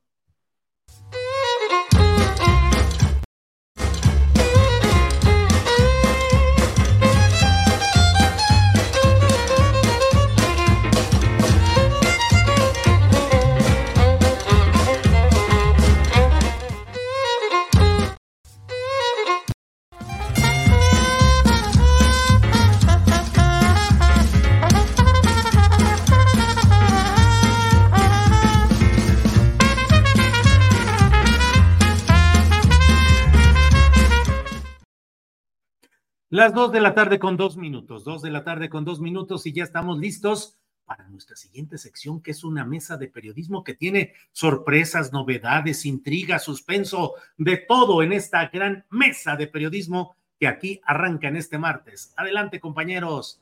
Ahí está ya Arturo Rodríguez. Arturo. Arturo. ¿Cómo es posible? O sea, producción, ¿no habrá habido algún error? No, no. Arturo Rodríguez, buenas tardes. Ah, ahora no y, y, silenciado, es que no quería, no quería yo este que fuera a sonar ahí mal cuando o algo cuando estabas en el enlace con Carolina Rocha, pero bueno, pues con el gusto de saludarles como siempre, Julio, este, Temoris Arnoldo. Muy bien, Arturo Rodríguez, bienvenido, gracias, buenas tardes. Arnoldo Cuellar, buenas tardes. Ahora sí que de ovnis aparecidos y desaparecidos, aquí tienes Arturo, ¿eh? Pero contiene todo lo que dijiste y además algo de indisciplina también, habría que decirlo, en tono autocrítico. Órale. Oye, decía yo que este, qué razón tenía nuestro Arnoldo, ¿no? Este, ahora con las comparecencias esas de la semana pasada. Sí, sí, sí, sí. O sea, Arnoldo Cuellar Mausán, ¿quieres decir Arturo, o, o de qué? Ah, Temoris Greco, bueno, Temoris. ¿Cómo estás, Temoris? Buenas tardes. Hola, hola, hola, hola, Julio, ¿qué tal? ¿Cómo estás, Arnoldo Arturo? Oye, hoy ando muy, muy acucioso. ¿Traes un peinado nuevo o qué sucede? Te veo algo raro. Y no soy especialista en modas ni cosas del estilo, pero sí te veo. ¿Qué tiene? Nada más se peinó. Ah, se peinó. ¿Por qué te peinaste ahora, Temoris? Pues es que ya, ya me traían asoleado, o sea, la gente le calle me estaba parando todo el tiempo para preguntarme sobre la teoría de la relatividad y, entonces yo estaba así, ¿qué les digo? O sea, que E igual MC al cuadrado, o sea, no, no, entonces, pues ya, pues dije, pues me, no, me voy a hacer la colita como la traía antes y, y, de, y, de, hecho yo, imagino, Arnoldo, que a, ti también te están ahí, oiga, señor, este, hay ovnis, nos van a invadir, nos va a defender. Yo, yo diría que, que que ya también te, te, te recogías el cabello. Un, mira, la colita se ve, se ve linda, Arnoldo. La barba. Temuris, y además ahorita andas de moda con la película Oppenheimer, donde sale brevemente, pero sale también tu alter ego, al menos visualmente, que es Albert Einstein, Temuris. Sí, no, no, pero ya lo, ya, ya, ya eso, ya quedó atrás. Fíjate que en la, en la, en la marcha gay fui un, fui, un, fui un rato y de pronto un chico me, me, detuvo y me plantó un besote y me dijo, te amo, te amo, te amo, te amo, he leído todos tus libros. Entonces cuando dijo he leído todos tus libros dije, ah, vale, está bien, dame otro si quieres. Pero luego me dijo, sigue inventando cosas, Einstein. Y, y, y yo así como totalmente ofendido, se me eleva y me tumba. Y le dije, oye, el que inventaba cosas era Edison. O sea, chico, pues, no, no pasaste por la primaria. Sasma, no bueno. Pues así andamos ahora en cosas científicas, cinematográficas, pero vamos a entrar a las políticas con el maestro Arturo Rodríguez, que está aquí con nosotros. Arturo, ¿cómo vas viendo todo este escenario político que ha tenido dos uh, acontecimientos que no están esclarecidos y que pueden corresponder a asuntos de mera delincuencia pues común de la que está abundando en estos momentos en el país. Pero bueno, la caída del avión de una, se ha dicho que un operador financiero de Adán Augusto López Hernández y luego la ejecución, el asesinato de un impulsor, otro empresario en Veracruz, impulsor de la campaña de Ebrard. No hay nada, Arturo, que ligue esto necesariamente con una intencionalidad política, pero no deja de ser bastante extraño que hemos andado en semanas en las cuales amagan o anuncian magnicidios desde la oposición y ahora hay muertes de personajes relacionados con la 4T. ¿Cómo ves el ambiente en estos temas, Arturo? Pues mira, yo eh, eh, creo que hay un, eh, naturalmente una inquietud por todas estas situaciones que se presentan, las que tú nos mencionabas y la de anoche, añadiría yo, de este político panista Ricardo Flores Suárez, me parece el nombre completo, asesinado en el estado de Nuevo León a la medianoche, este, que tienen diferentes eh, lecturas. Yo eh, me parece que siempre pues hay que tener mucho cuidado con las con las interpretaciones que uno le puede dar a, situaciones de esta naturaleza, pero me parece que al menos en el, en el contexto en el que nos encontramos, eh, con un periodo de campañas tan anticipado, o sea, más de un año de, de, eh, actividades proselitistas, eh, que es lo que nos depara. Todavía nos quedan 11 meses para llegar a la, a la, elección presidencial o a la elección federal del próximo año. Y añadiendo, considero, eh, un, un periodo ya bastante prolongado de incremento de violencia política y, desde, que viene desde 2018. O sea, no, a ver, nada más para clarificar, no se trata de que eh, esté yo señalando un periodo sexenal para evitar la confusión eh, de López Obrador, sino que eh, las estadísticas vienen mostrando, los registros vienen mostrando, hay varias uh, agencias que lo, que lo están recopilando, un incremento en las situaciones de violencia política que iniciaron, eh, creo que de manera muy clara en el, en el sexenio de Felipe Calderón, crecieron eh, un tanto con el de Peña Nieto y llegamos a eh, episodios ya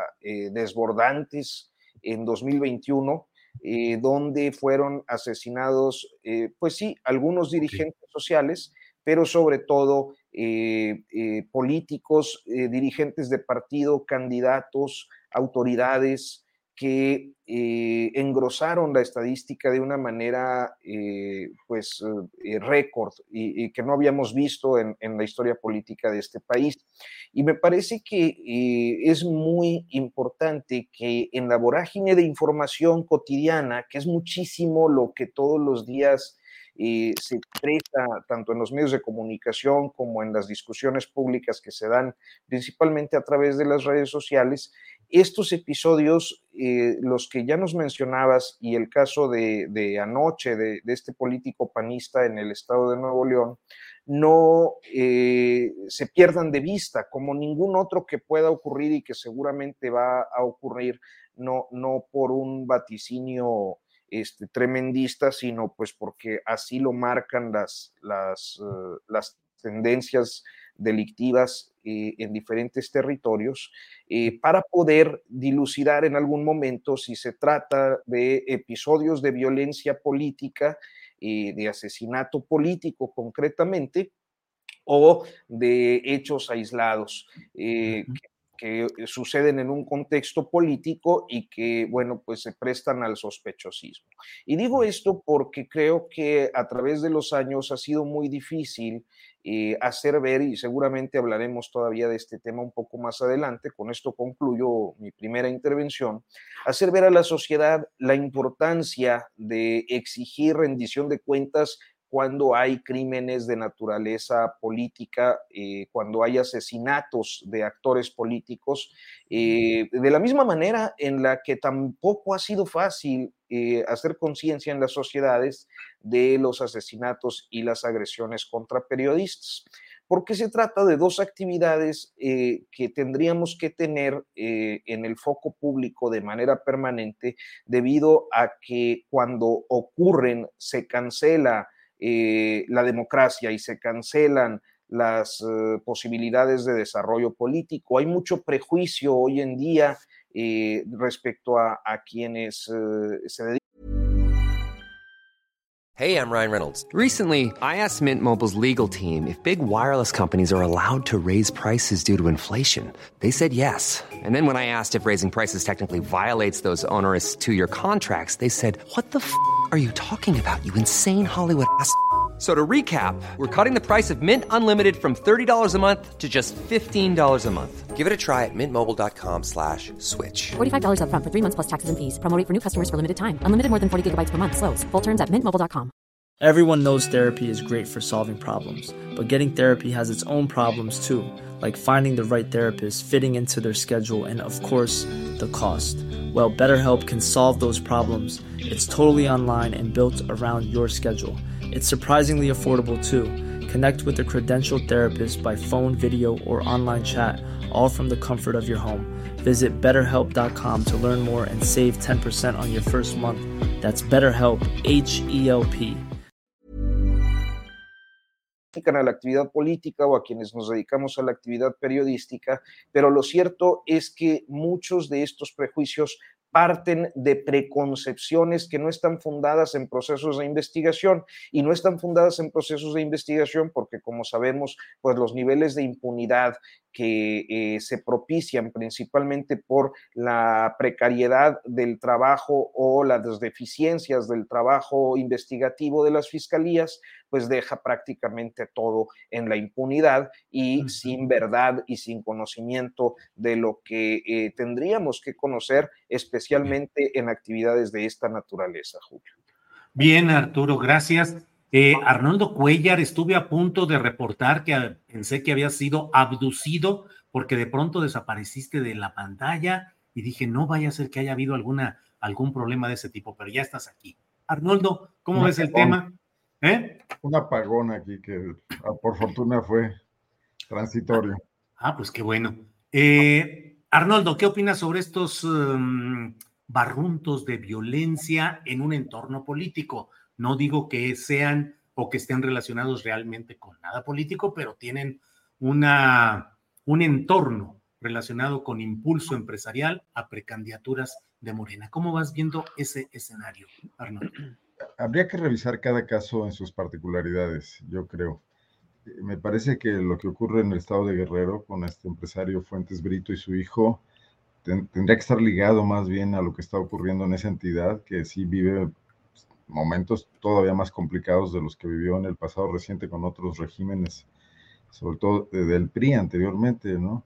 Y que pues es una ingobernabilidad rampante. Lo que le pasó a estas personas es más probable que le ocurra a cualquier otro que transite por esa carretera, ese riesgo eh, que estar estrictamente eh, vinculado a un atentado de tipo político, del cual yo no le vería todavía pues una, una, una causar una, una, razón, una explicación, porque eh, está, es muy temprano en el tema de la contienda presidencial. No sé en Guerrero cómo esté eh, las preferencias dentro de los, de los eh, precandidatos de Morena, aspirantes, pero me parecería que es más probable que a cualquiera nos ocurra un hecho violento en un estado como Guerrero que eh, la motivación política estrictamente, lo cual de todas maneras es muy grave, porque es peor aún, los políticos no tienen por qué tener un, privilegio o un estatuto especial. Cuando centenares de ciudadanos sufren violencia, sufren inseguridad, están expuestos a asaltos, asesinatos, los políticos deberían estar preocupados por eso, no solamente cuando matan a políticos, que parece ser que ya es, o, a empresarios vinculados a la política, porque entiendo que era el caso de, esta persona, de esta, muerte lamentable, ¿no? En el caso del avión yo tendría muy poco que decir porque, bueno, ocurren accidentes, ocurren muy seguido, le han ocurrido pues, a quienes suelen usar aviones, que son empresarios, políticos, eh, hace falta peritajes, etcétera. Pero me llama la atención mucho el caso de Nuevo León, de este personaje, entiendo que se llama Ricardo Flores porque, eh, bueno, es asesor del Congreso local, es director jurídico del Congreso local que controlan el PAN y el PRI y donde se han puesto de acuerdo para mantener un hostigamiento legislativo en contra del gobernador. Eh, y además, eh, bueno, pues ellos, ellos designaron o están por designar a un nuevo fiscal y el fiscal es un priista y es el que tendría que investigarlo. Eh, el llamamiento de Marco Cortés al gobernador para que cese la persecución o la violencia tendría que ser un llamado al fiscal periodista para que esclarezca rápidamente lo que está ocurriendo ahí.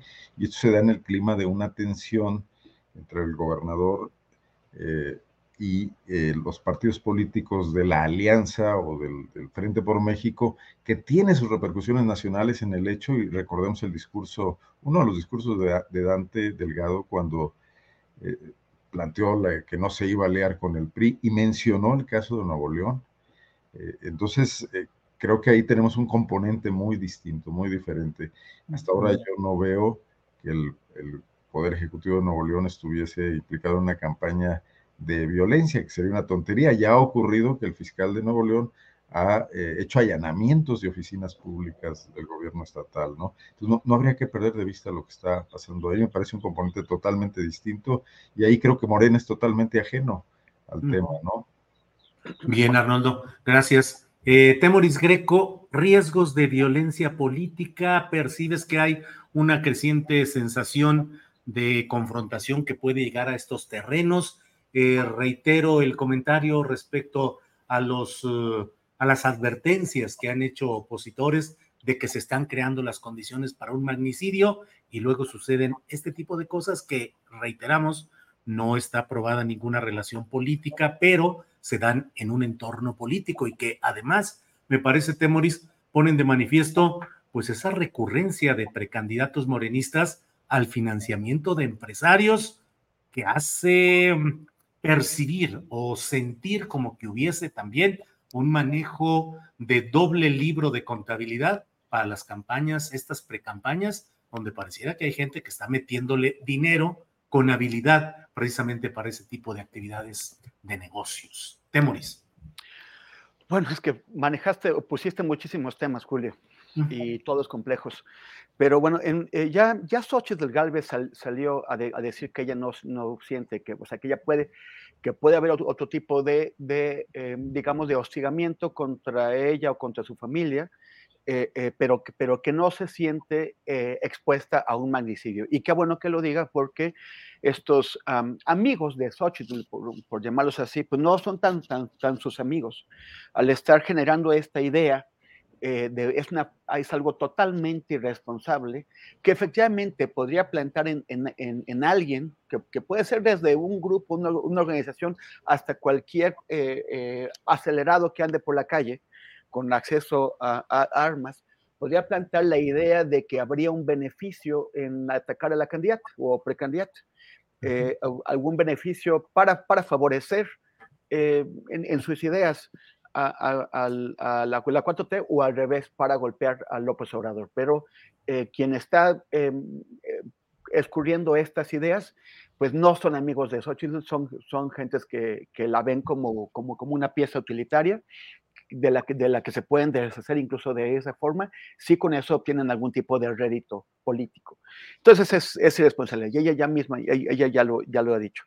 En cuanto a, al, Oh, se, me, se, me, fue el avión. ¿Qué era lo, lo primero que me, que me preguntaste? Te, te, preguntaba acerca también de los inversionistas, ah, los empresarios. Ah, ah, bueno, sí, bueno, sí, también el, el tema es este. Estas precampañas, ahora que el INE ha dicho que eh, hay treinta y tantos millones, 33 millones de pesos de, techo de gasto de, de precampañas, pues no, no, solamente valida las precampañas, sino, que, sino que lo hace de una forma, como ya le hemos mencionado aquí, pues bastante eh, o sea, el, el, INE siempre ha tenido, o sea, con las estrictas leyes que tenemos, con las estrictas normas sobre, sobre los flujos financieros de, la, de las campañas, el INE ya ha sido incapaz de, de controlar y de evitar el ingreso sistemático de, de, de, dinero sucio. En 2018 se hizo un estudio que se, que se llamó Dinero sobre la Mesa, en el que se eh, llegó a la conclusión de que en las campañas electorales en México, cuatro de cada cinco pesos que se, que se invierten en las, las campañas son, son dineros que no están fiscalizados, de, de dineros, de, dineros con, con, con, proveniencia oscura y con destino oscuro, que pueden ser de, grupos criminales, de grupos empresariales diversos, pero que en todo caso están, eh, eh, eh, significa permitir que manos con intereses negativos, con intereses eh, tan, tan, tan oscuros que meten ese dinero por debajo de la fiscalización, sea, por, por debajo de, del radar, pues tengan una influencia en quienes son los beneficiarios de, de, esos dineros, que son los candidatos. Ellos están pagando las, las, las campañas de los candidatos y los candidatos les quedan a deber favores. Ahora, es más que nunca porque no hay manera eh, en esas eh, campañas adelantadas de que, de que el INE controle ese, ese, dinero, ni tampoco hay una forma legal de financiar esas campañas, porque eh, los límites tradicionalmente o establecidos en las normas es de 10% de dinero privado y 90% de financiamiento público, y aquí no hay ese financiamiento público que pueda eh, aplicarse de, de, manera legal. Y, y, por el otro, por lo de los, ases, lo de los asesinatos. Dice Arnoldo muy bien, correctamente, que eh, las vidas de los políticos pues no valen más que las vidas de los ciudadanos comunes y corrientes.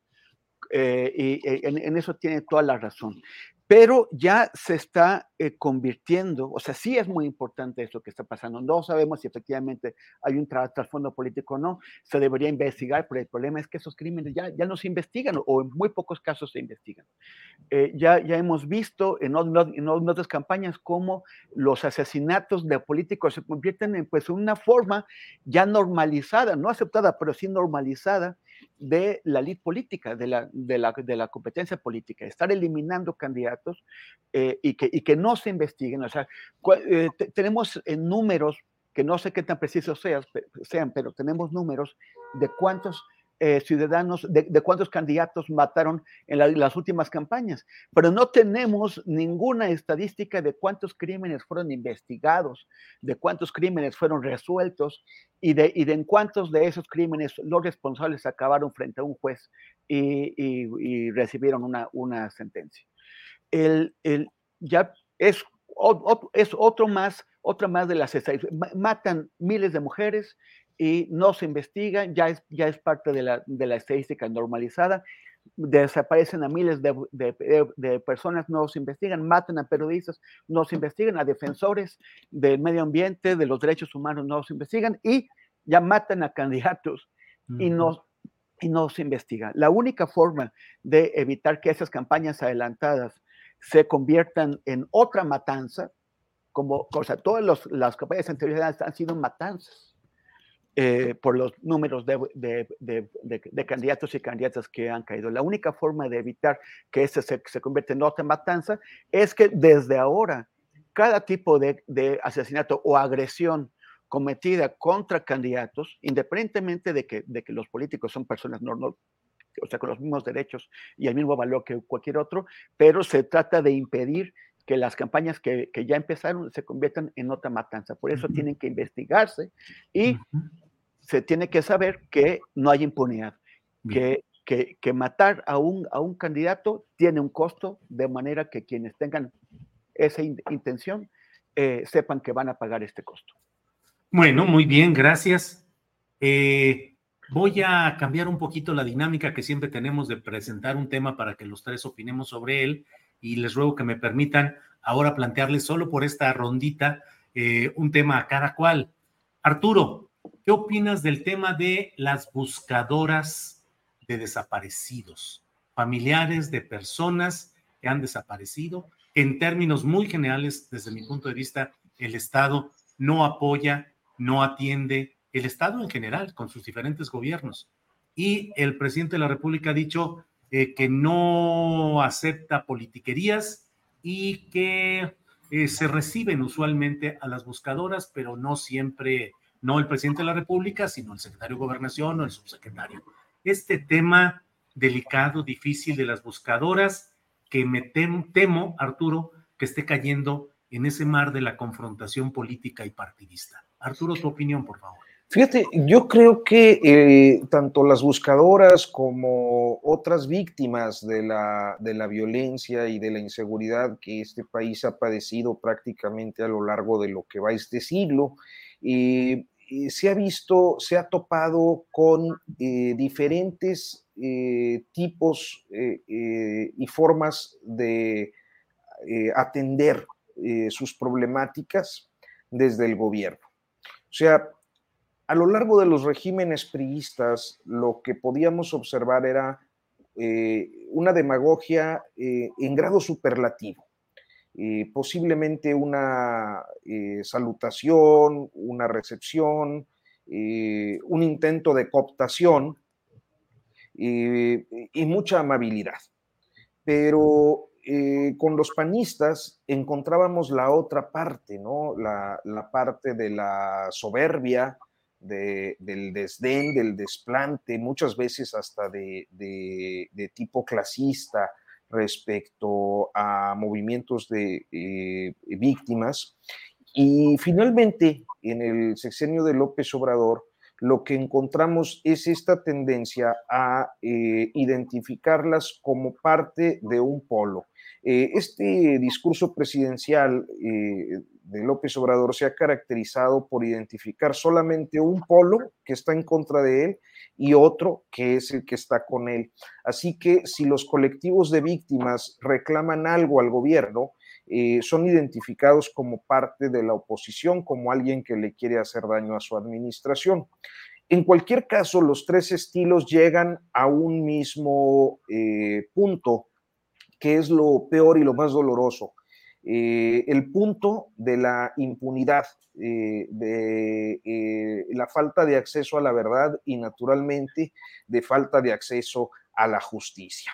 En un país con eh, los números de víctimas que tenemos y particularmente con eh, las historias de las buscadoras, sobre todo quienes en su oportunidad las reporteamos o que como consumidores de, noticias las hemos leído, pues sabemos, se trata de mujeres, sobre todo mujeres, madres, esposas, hijas, hermanas, comprometidísimas con la búsqueda de su ser querido y con una forma de solidaridad con otras eh, personas que padecen eh, pues su mismo sufrimiento. Yo creo que solo esas historias, solo esa eh, conducta de las buscadoras, pues nos mueve a, conmovernos, ¿no? Nos lleva a, tener empatía con, su, búsqueda y con su demanda de justicia y de verdad. Y, sin embargo, creo que como todos aquellos que puedan emitir un comentario crítico se ven descalificadas ante un aparato de Estado que no tiene las capacidades para resolver o si las tiene son muy limitadas porque a final de cuentas la dimensión de víctimas es tan, pero tan grande en tan eh, diferentes territorios y, circunstancias que pareciera que eh, pues un hombre como Alejandro Encinas por sí mismo no podría eh, resolver con una estructura además tan pequeña como la que tiene. Y eh, pues eso no es más que una muestra de la falta de compromiso político por eh, atender eh, la, situación de las víctimas de la violencia de los últimos sexenios en el actual. Entonces, me parece que es un mensaje muy, muy lamentable desde la presidencia de la República, muy poco empático, no es la primera vez, y bueno, pues esa es mi, mi, mi opinión. Bien, Arturo, gracias. Arnoldo, tema guanajuatizado. Todo México dice, ¿por qué callaron a Vicente Fox Quesada si estaba en la cúspide de los disparates y generando espectáculo y todo? Y pareciera eh, que le pusieron la mordaza verdadera de los poderes reales que sí censuran. ¿Qué opinas de ese silenciamiento, suponemos que provisional, de Vicente Fox y cómo queda en la correlación o en el encaje de fuerzas eh, eh, rumbo a, a, la eventual candidatura de Xochitl Gálvez. Los, Arnoldo, los, los, extraterrestres le abdujeron el cerebro. Eh, sí, sí, ahí sí, para que veas así. Pero desde hace rato. ¿eh? cosas más terrenales. Mira, pese a que en el chat un premonitorio y profético opinador dice que voy a opinar de lo que quiera. Así es. Ya también no varios dijeron, ¿para qué les dices si van a opinar de lo que quieran? Arturo, mira nada más lo que tiene uno aquí que sufrir con, con eh, Nada más habla del tema solo por contradecirlo. Sí, sí, sí, sí, no importa lo que sea. Sí. Es, que, es que, bueno, eh, el, el, el, problema es que, eh, fíjate, y nos encontramos en una mesa en la que cada quien venía haciendo lo que le daba su gana. Y entonces este, cuando finalmente eh, tú te adscribes a esa idea de que cada quien hable de una cosa diferente, este, ahora ya queremos que nos pongas un solo tema. Pues es que eh, somos ácratas, mi estimado Julio. Ácratas. Miren, en la siguiente nomás voy a decir, empezamos. Eh, Arturo eres número uno, Arnoldo dos, Temoris tres. Y ya nomás vamos a, decir, uno, el orden. lo que quieras. Ah, vamos, a, discutir, ahora el orden. ¿Por qué Arturo es el uno y no el tres, no? Claro, claro. parecemos Fox, parecemos Fox. oye, oye, Ácrata, tú lo serás. A mí me gustan más las hormiguitas. a ver, voy, voy, voy al tema. Sí, sí, sí. Bueno, Vicente Fox es un personaje que, que mira, todavía eh, hay muchos que valoran el hecho de haber echado al PRI de los pinos y que inauguró una época que incluso ha traído otras, otras cuestiones y otras transiciones. Los panistas le perdonaron su fuga hacia el peñanietismo, que fue, fue, fue penosa, fue, eh, dejó ahí, dejaron sola ahí, pero bueno, creo que Calderón también lo hizo a Josefina Vázquez Mota, todo por negociar recursos económicos. Fox se convirtió en un comerciante de la política. Probablemente ya lo era y nos engañó todo ese tiempo que, que se presentaba como un demócrata y un democratizador engañó a muchos mexicanos, pero engañó a personajes como Cuauhtémoc Cárdenas, por ejemplo, a quien en los años 90, cuando construyó su candidatura, lo sentó en mesas para ver la posibilidad de declinar uno en nombre del otro. Se estuvo discutiendo la posibilidad de ir juntos contra, contra el PRI de Cedillo y luego en su momento de, de la Bastida, cosa que finalmente no ocurrió, pero que por ejemplo en Guanajuato dejó una huella cuando los diputados del entonces PRD eh, en un congreso que era muy paritario entre panistas y priistas, ellos constituían una fuerza, eh, digamos, eh, ¿cómo se llama? Un gozne. votaron a favor de dejar un interino panista cuando podían haber dejado a uno priista, que era José Luis Romero Hicks, el hermano de Juan Carlos Romero, a la postre gobernador, ¿no? Entonces, Fox llega con esa expectativa y lo primero que hace es ratificar el sistema político priista de la mano del Bester Gordillo, eh, de la mano de, cómo manejó el Congreso, de la mano de, Gil Díaz, eh, de, las, de, una Secretaría de la Defensa que incluso tuvo la, Procuraduría General de la República y que hoy nadie recuerda, que también ahí se militarizó la justicia. Eh, entonces, ya no es extraño lo que ocurrió después, ¿no? Vicente Fox está, además, y esto, esto puede parecer discriminatorio, me arriesgo a decirlo y aceptaré las críticas por ello, yo creo que también hay un proceso de senilidad política. Siempre fue descuidadón en sus comentarios, pero tenía cierta chispa. No era un hombre muy educado políticamente, lo cual también le daba elementos eh, disruptivos frente al, a la solemnidad de los periodistas tradicionales o, o, al discurso aquel embarado de Carlos Salinas de Gortari, ¿no? Eh, sin embargo, eso ya se ha disparado muchísimo.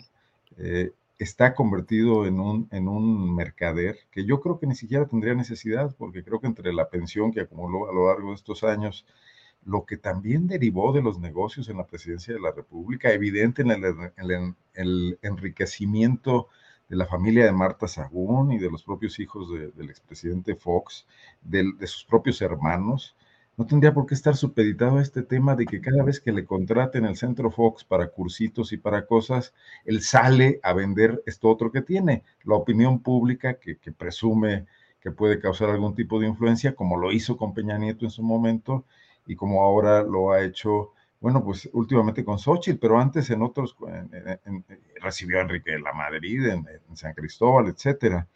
Eh, sin embargo, pues ya se les fue la mano el asunto, se acabó el juguetito, ¿no? Y yo creo que sí se le pasó mucho de tueste la situación con los comentarios estos racistas que, obligaron a, callarlo y que sí provocaron, provocaron ruido, quizás donde está el mayor eh, núcleo de apoyo, más, el, el núcleo de apoyo más duro y más más claramente, digamos, que, tiene más planes con respecto a Xochitl, ¿no?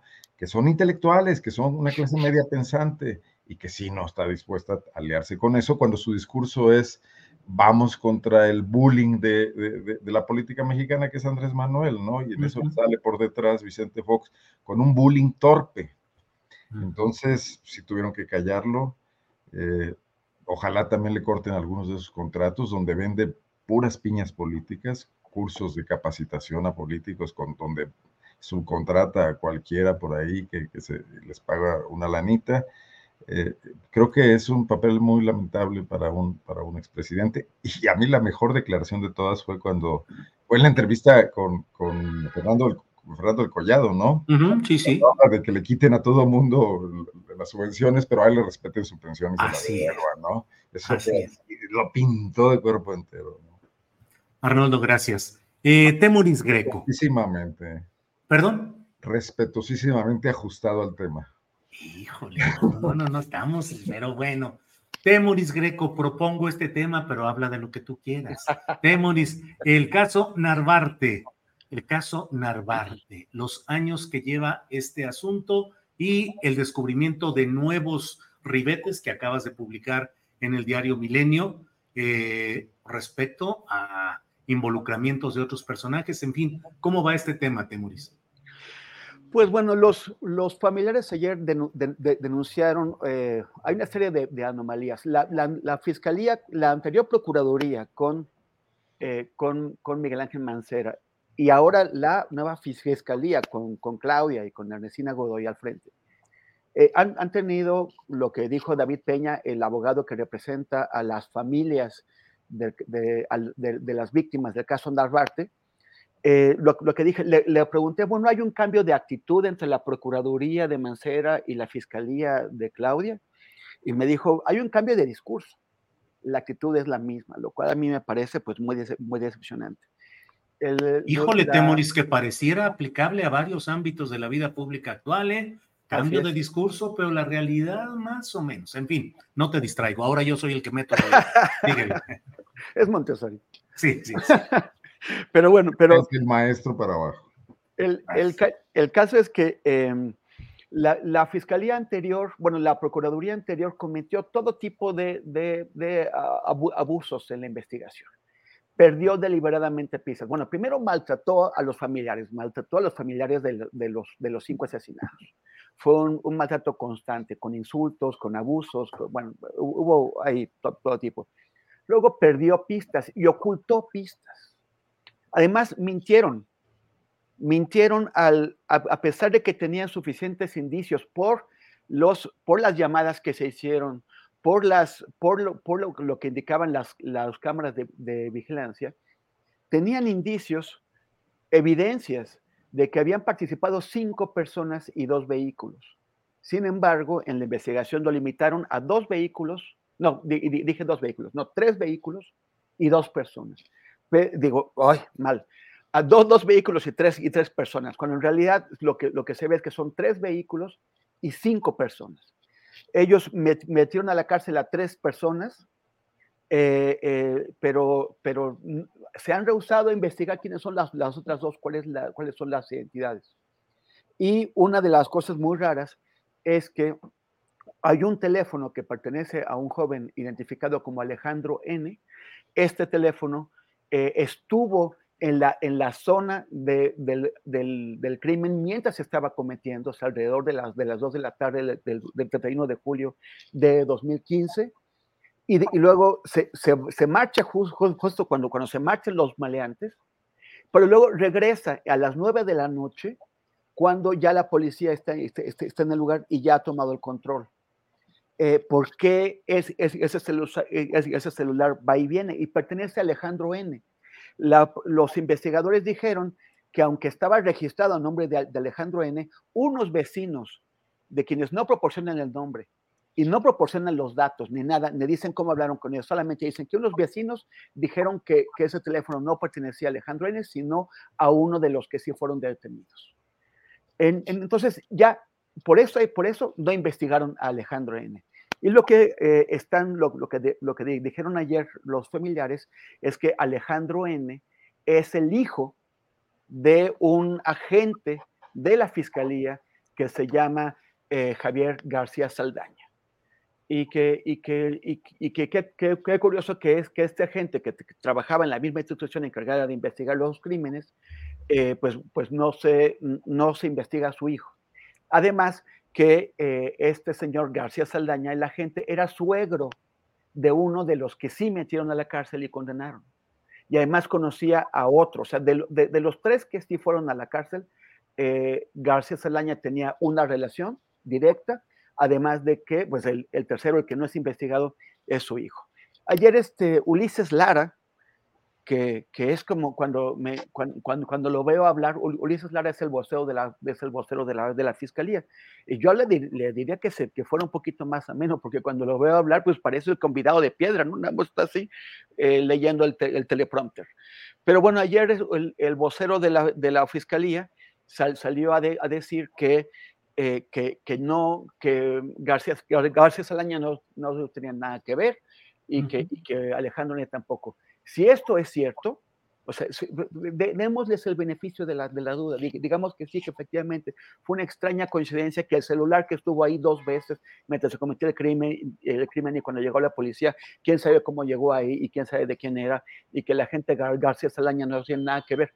De todos modos, la fiscalía no ha investigado quiénes son las otras dos personas uh -huh. y, y, y qué pasó con el tercer vehículo. Y, y, y, ha perdido un montón de evidencia. Ya, ya esto Ulises Lara no salió a explicarlo. Y por eso sí. las familias eh, sí. ya rompieron el diálogo con, sí. con la fiscalía actual, porque simplemente les están dando a tole con el dedo y ya se cansaron de eso. Claro. Bien, Temoris. Arturo Rodríguez, entre las varias virtudes que usted tiene, aparte de, de formar parte de esta mesa, está el que yo siempre he visto que tú eres un mapeador de la política, conoces muy bien las relaciones entre los grupos, las corrientes en los estados a nivel federal. Te quiero preguntar, ¿cómo vas viendo? Porque estamos muy centrados pues en el corcholataje, los de arriba, los que van por la presidencia de la República, pero ya se están moviendo en todos los estados los grupos que apoyan a sus precandidatos en la expectativa de ser a su vez aspirantes a los gobiernos de los estados. ¿Cómo vas viendo ese ¿Algún estado te llama la atención? ¿Alguna relación? ¿Cómo identificas esos uh, lazos entre grupos políticos y los precandidatos presidenciales? Ya sé que está muy complicado, pero para eso estamos aquí, Arturo.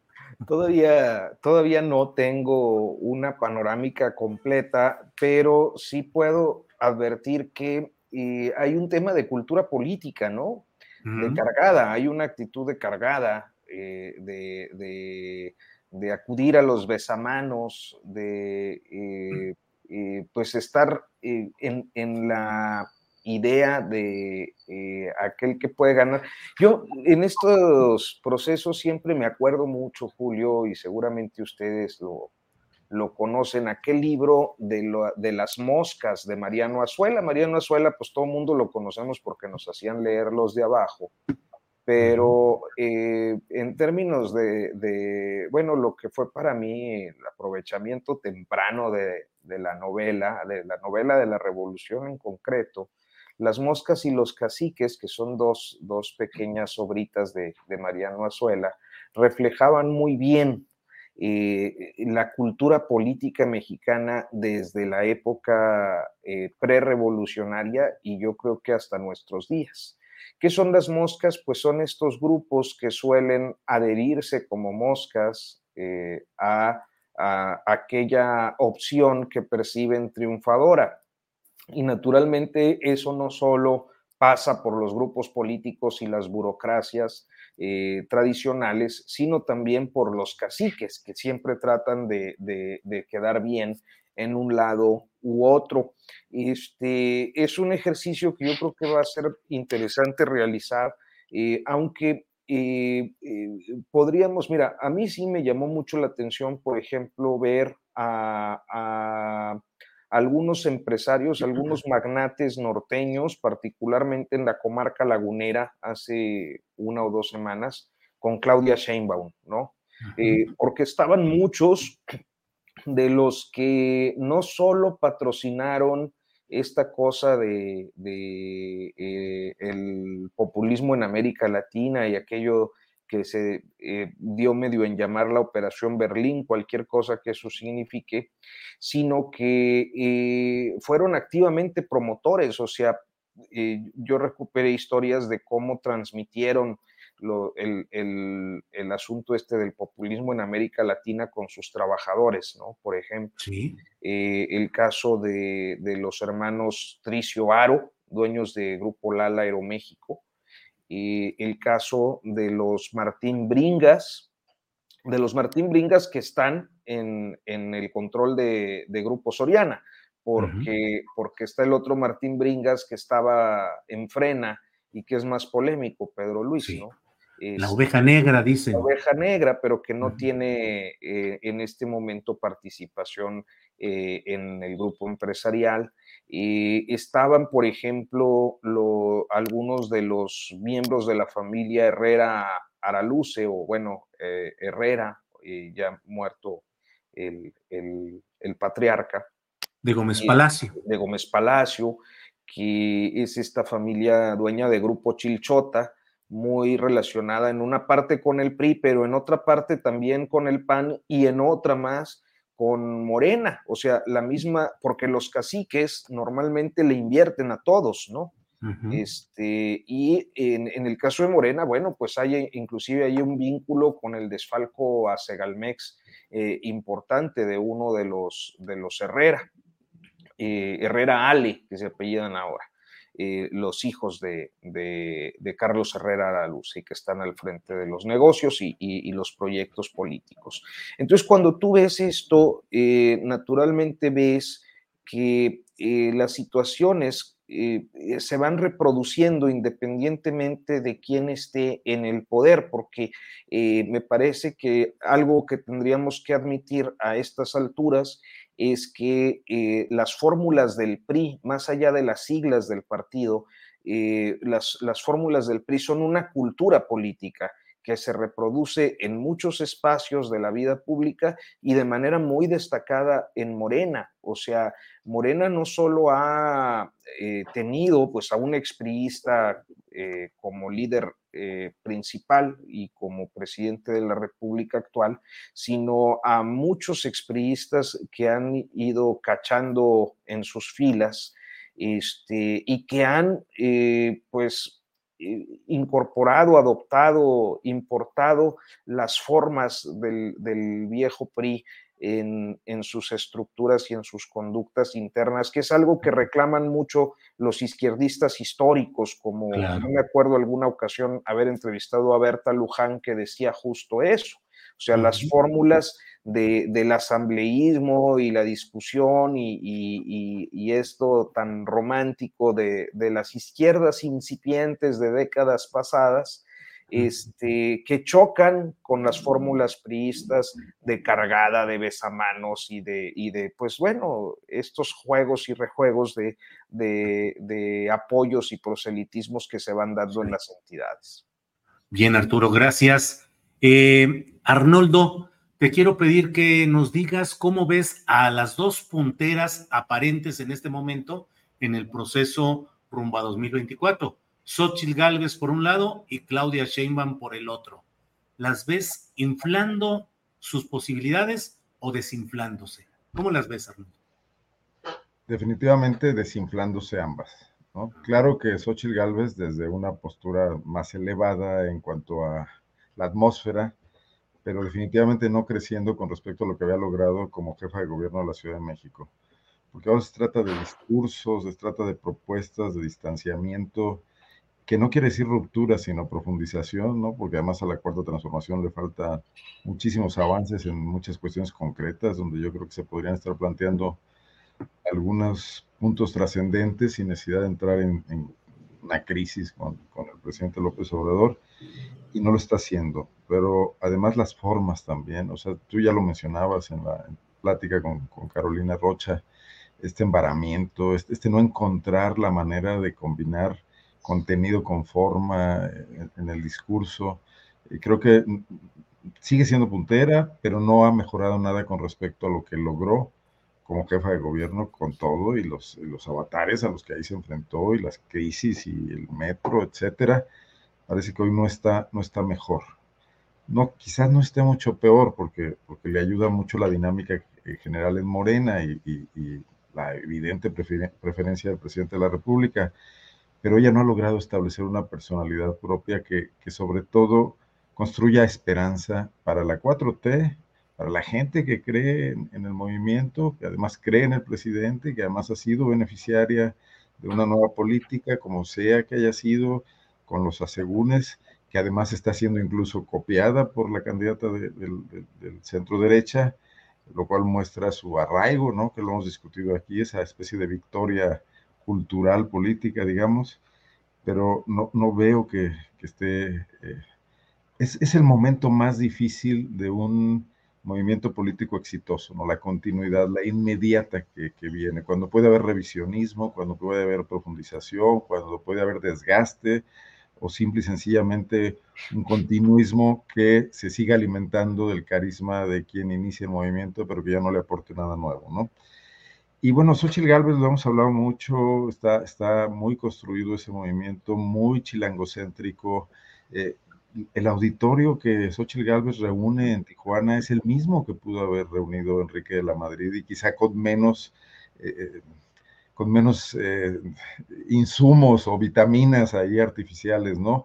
porque es gente que quiere oír eh, cuestiones relacionadas con la crítica, la cuarta transformación, o sea, 500 personas que vayan a escuchar crítica al presidente López Obrador en cualquier ciudad de este país, eh, estas ciudades mayores, en León, Guanajuato, por supuesto, van a ir y van a pagar, pero eso no es eh, lo, que, lo que quisieran construir para darle a este movimiento viabilidad, o sea, eso no, ni siquiera prende en las encuestas. Pero me parece que lo fundamental es que pretendieron construir un personaje, y no construir un movimiento, que, es el gran error. O sea, definitivamente hay una eh, crítica sustantiva a, lo que ha logrado López Obrador, que tendría que sumarse a la crítica sustantiva de los antiguos partidos, de lo que también quedaron a deber PAN y PRI, en general de la crisis que vive eh, la, política mexicana, que es monstruosa, que implica corrupción, que implica esta violencia creciente, que implica el repliegue del Estado en muchos aspectos, que todos han tenido que ver y que López Obrador de, ninguna manera ha eh, solucionado, empezado a solucionar ni siquiera, y a veces ni siquiera reconocido. Y ahí hay temas profundos para poderle hablar a la sociedad, claro, y que aquí entren los asesores políticos y los mercadólogos y los spin doctors a definir cómo es la mejor manera de que esos temas, digo que hagan lo que Barbie, ¿no? Cómo hacer del discurso feminista algo eh, digamos, eh, light y, que pueda caber en dos horas y media de, de frases, metiendo ahí un montón de, teorías, etcétera, y de, y de, reflexiones profundas de muchas teóricas feministas, pero que le den ideas al movimiento, ¿no? Y eso es lo que absolutamente no se ve, incluso pensando que si, que si fracasan en el 24 pueden tener una expectativa en el 30, porque lo que le hace falta a este país es transformarse. Y creo que el eh, ánimo de transformación no está caminando en ninguno de los dos movimientos que vemos hoy, que son una competencia bastante vacía de personalidades bastante despersonalizadas, digamos. Bien, gracias Arnoldo. Temoris, son las 2 de la tarde con 52 minutos, ya estamos en la parte final del programa. Te pido que nos digas cómo ves este primer día sin el GIE. Ayer terminó formalmente la gestión en segunda temporada, digamos, del grupo interdisciplinario de expertos independientes. Ya hoy no hay ninguna supervisión o apoyo o ayuda o acompañamiento internacional de este tema de Ayotzinapa. ¿Cómo va este primer día? Pues mira, lo, primero es que lamento mucho un tuit que em, emitió Presidencia de la República, prácticamente descalificando a cualquiera que haga una crítica de la, de, la promesa incumplida de resolver el caso de Ayotzinapa y, como, como si el GIEI o, tuviera pues intereses nefastos, cuando en realidad el GIEI ha hecho un enorme aporte a México. El, presidente tiene razón cuando señala que hay politiquería. Están intentando usar esto de caso de Yotzinapa, eh, pues con fines electorales, pero es como lo han hecho con todo. Gente que jamás se interesó por, las mujeres ni, por los feminicidios, de pronto eran los feministas más, eh, más acérrimos, porque de esa forma usaban o intentaban usarlo el, feminismo para golpear a Andrés Manuel. Lo mismo de pronto ya se preocuparon, gente que jamás se preocupó por los asesinatos de periodistas, de pronto ya están eh, alarmadísimos y dicen que caímos en la dictadura. Y, así eh, de, distintas causas. Y lo están intentando hacer también con el tema Yotzinapa. Gente que sostuvo la, mentira histórica de, Peña Nieto, que trató de criminalizar a los estudiantes diciendo que eran delincuentes, y que, y que se ganaron eh, eh, el destino que, que, les, que, les, tocó, ahora están eh, señalando y preocupadísimos porque no es otro caso de Yotzinapa. Andrés Manuel tiene razón en eso. Pero él está haciendo lo mismo, también está haciendo politiquería, porque está utilizando este tema electoral, está utilizando lo, que, lo que dicen sus adversarios para, para justificar el propio incumplimiento de la promesa. Porque lo que está pasando ahorita es que los tres ejes sobre los cuales se estaba investigando el caso Yotzinapa y precisamente para cumplir la promesa eh, presidencial, los, los tres se, se, descarrilaron. Se descarriló primero el año pasado, y eso por órdenes de propio Andrés Manuel, como él lo dijo en la mañanera, se descarriló primero a la Fiscalía Especial de Caso de Yotzinapa, cuando la, Fiscalía General, cuando Gers Manero, por órdenes del presidente, según dijo Andrés Manuel, se eh, apoderó del, caso, precipitó la judicialización de, de Murillo Karam y ordenó la cancelación que no se explicó jamás por qué no se sustentó de 21 órdenes de aprehensión, que algunas ahora han sido repuestas después de un año, pero el, daño ya está hecho. Eh, el, fiscal especial se vio obligado a renunciar, o Margo Mestrejo, ya a salir del país por las represalias, por las amenazas que, que tenía encima y, la, y la, fiscalía, el equipo con el que trabajaba fue reemplazado en 90% por un nuevo equipo que no conoce el caso y que, no ha sido capaz de, avanzar con él. Luego está la Comisión de la Verdad, que también por presiones de Andrés Manuel, que, que quería ya, ya resultados, presentó un informe con evidencias insuficientes, no, no, de, eh, que, que, el, el, GIE no encontró que fueran eh, eh, confiables.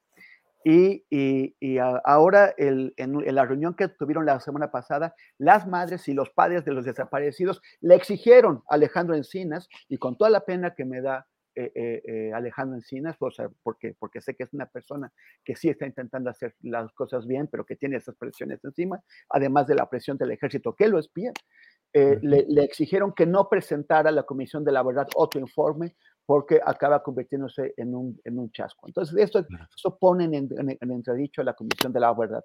Y lo, el, la, la, otra pata, el, el otro carril sobre el que venía la investigación, que era el GIEI, ya se marcha el GIEI porque el ejército mexicano, porque la Marina mexicana y porque el Centro de, de, Nacional de Investigación, dependiente de la Secretaría de Gobernación, no, no han abierto sus, eh, sus archivos como, como les ordenó el presidente, no, lo, no los abrieron, se hacen tontos, dan, dicen mentiras, dicen mentiras, se engañan, y todavía peor, porque en el, en el, en el CNI, en, el antes CISEN, eh, uno, pues el gran operador del, del, CNI, un hombre que llegó con García Luna hace 30 años, Ignacio Mendoza Gandaria, quien ya fue presentado ante el juez y quien ya, a quien ya el juez ya declaró desacato, sigue trabajando en el, en el, en el CNI sin que nadie vaya a, a, arrestarlo.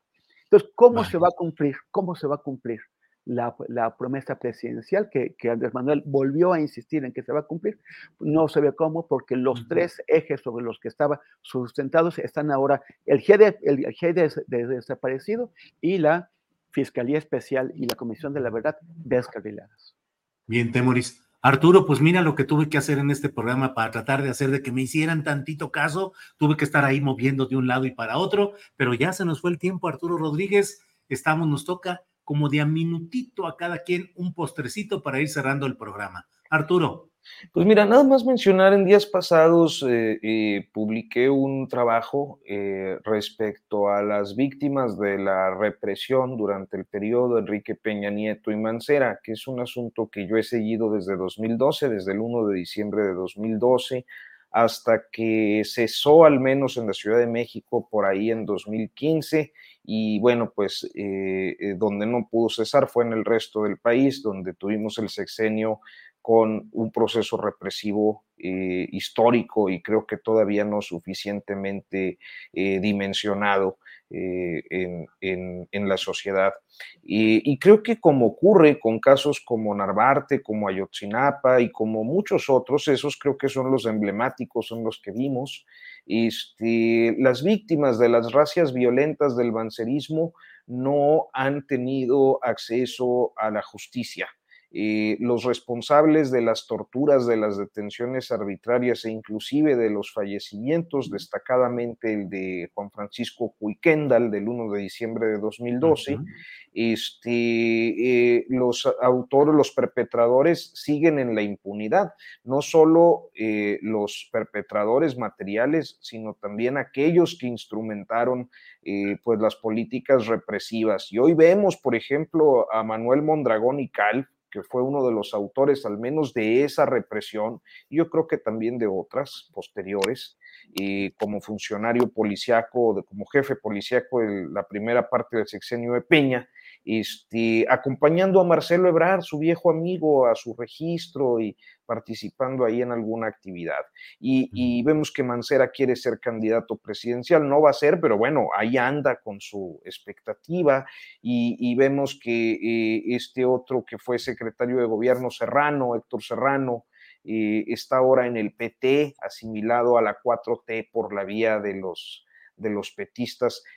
Ah, pues en San Luis Potosí. Por la vía de Gerardo eh, Fernández Noroña, que fue quien lo incorporó al PT Con, con, Mauricio Toledo. Entonces, este, a veces creo que tenemos buena opinión de ciertas personalidades a nivel personal, pero que la ineptitud y la ineficacia de su trabajo pues ha quedado demostrada por los motivos que sean. Eh, es el caso, yo creo que de quienes están al frente de algunas instancias eh, de atención a víctima de las comisiones ejecutivas, así como del propio subsecretario Encinas. Yo creo que él tiene una responsabilidad que no se puede excluir en la idea de que es una buena persona y una persona íntegra y bien intencionada. O sea, eh, eso no está a discusión cuando hablamos de procesos de, de, de defensa de derechos humanos y en este caso de accionar gubernamental en materia de derechos humanos. Entonces, ese era el comentario que yo quería hacer a propósito, pues, de estas otras víctimas que muchas veces no son tan visibles como los grandes casos mediáticos lo han sido. Arturo, muchas gracias. Eh, vamos enseguida. Arnoldo Cuellar, por favor, postrecito. Tú, tu micrófono. Tres postrecitos muy rápidos. Sí, señor. Tres postres, y esto sí va a ser un, un, manjar. La Asociación Panista en Guanajuato ayer tuvo un momento estelar, por ahí Arturo Rodríguez este, me quedó a deber con sus buenas fuentes del CEN Panista alguna cuestión que sé que estuvo muy hermético todo Arturo, así que no hay bronca. Marco Cortés se reunió con las dos eh, precandidatas pues, más avanzadas, con las que finalmente van a disputarse la candidatura del PAN en el estado más eh, anti-obradorista de México, que es Guanajuato la secretaria de Desarrollo Social, Livia García, que impulsa el gobernador Diego Sinue, quien también estuvo en la comida de ayer, y la alcaldesa de León, Alejandra Gutiérrez. Nada para nadie, se acordó una mesa donde estarán negociando con un intermediario que será un exgobernador de algún estado que no es Guanajuato, no se ha dicho quién, para ver si logran evitar la contienda interna, el desgaste que esto significaría.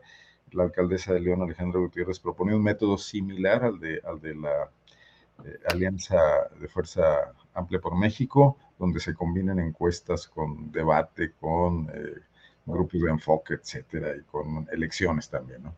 El segundo tema es toda la solidaridad para Lidia Cacho, que fue censurada en España por eh, gobiernos de ultraderecha, en Toledo, por el PP, por Vox, en la obra de teatro que, que se está haciendo por artistas españoles sobre su libro de eh, Crónica de una infamia, creo que se llama, eh, prohibida eh, por temas absolutamente ideológicos. Se, se ve que, que Lidia Cacho no le gusta la ultraderecha ni de México ni de otras partes del mundo y que también puede haber retrocesos importantes en sociedades que, pues, que todo el mundo creíamos que tenían una apertura donde estos temas ya no se discutían. Julio, tú estuviste allá y seguramente pues tienes más claro esto que nosotros, ¿no?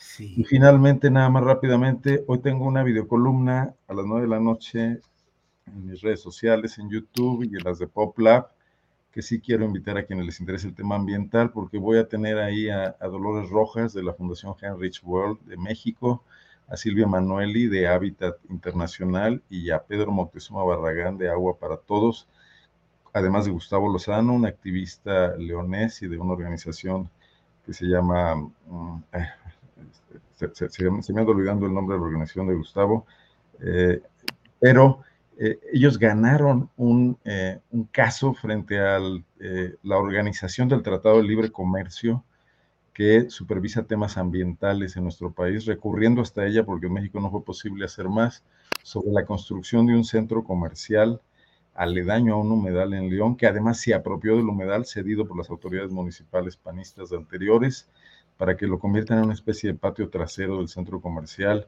afectando eh, pues todas las dinámicas ahí culturales que tenía esto. Pues vamos a hablar de eso, porque parece un mecanismo interesante, es un poco lo que está pasando en el tema obrero, sin los aspectos vinculatorios que tienen las intervenciones en el caso laboral, como en el caso ambiental, todavía no llegamos a eso, pero sí. parece una victoria moral importante. Nada más. Bien, gracias, Temoris Greco. Para cerrar, postrecito, por favor. Oye, pues nada, nada más es que me, me quedé preocupado por, por, por, Arnoldo. No le vaya a pasar lo que a Coista Greco, mi, mi, mi, mi hermano mayor, que, que, espero que no me esté escuchando, ¿verdad? Pero, pero una, una, vez estábamos filmando en Córdoba, fuimos a un buffet y se comió tres postres el atascado, al día siguiente no pudo trabajar. Es que Arnoldo Aguas. Gracias por cederme el tuyo, Temuris.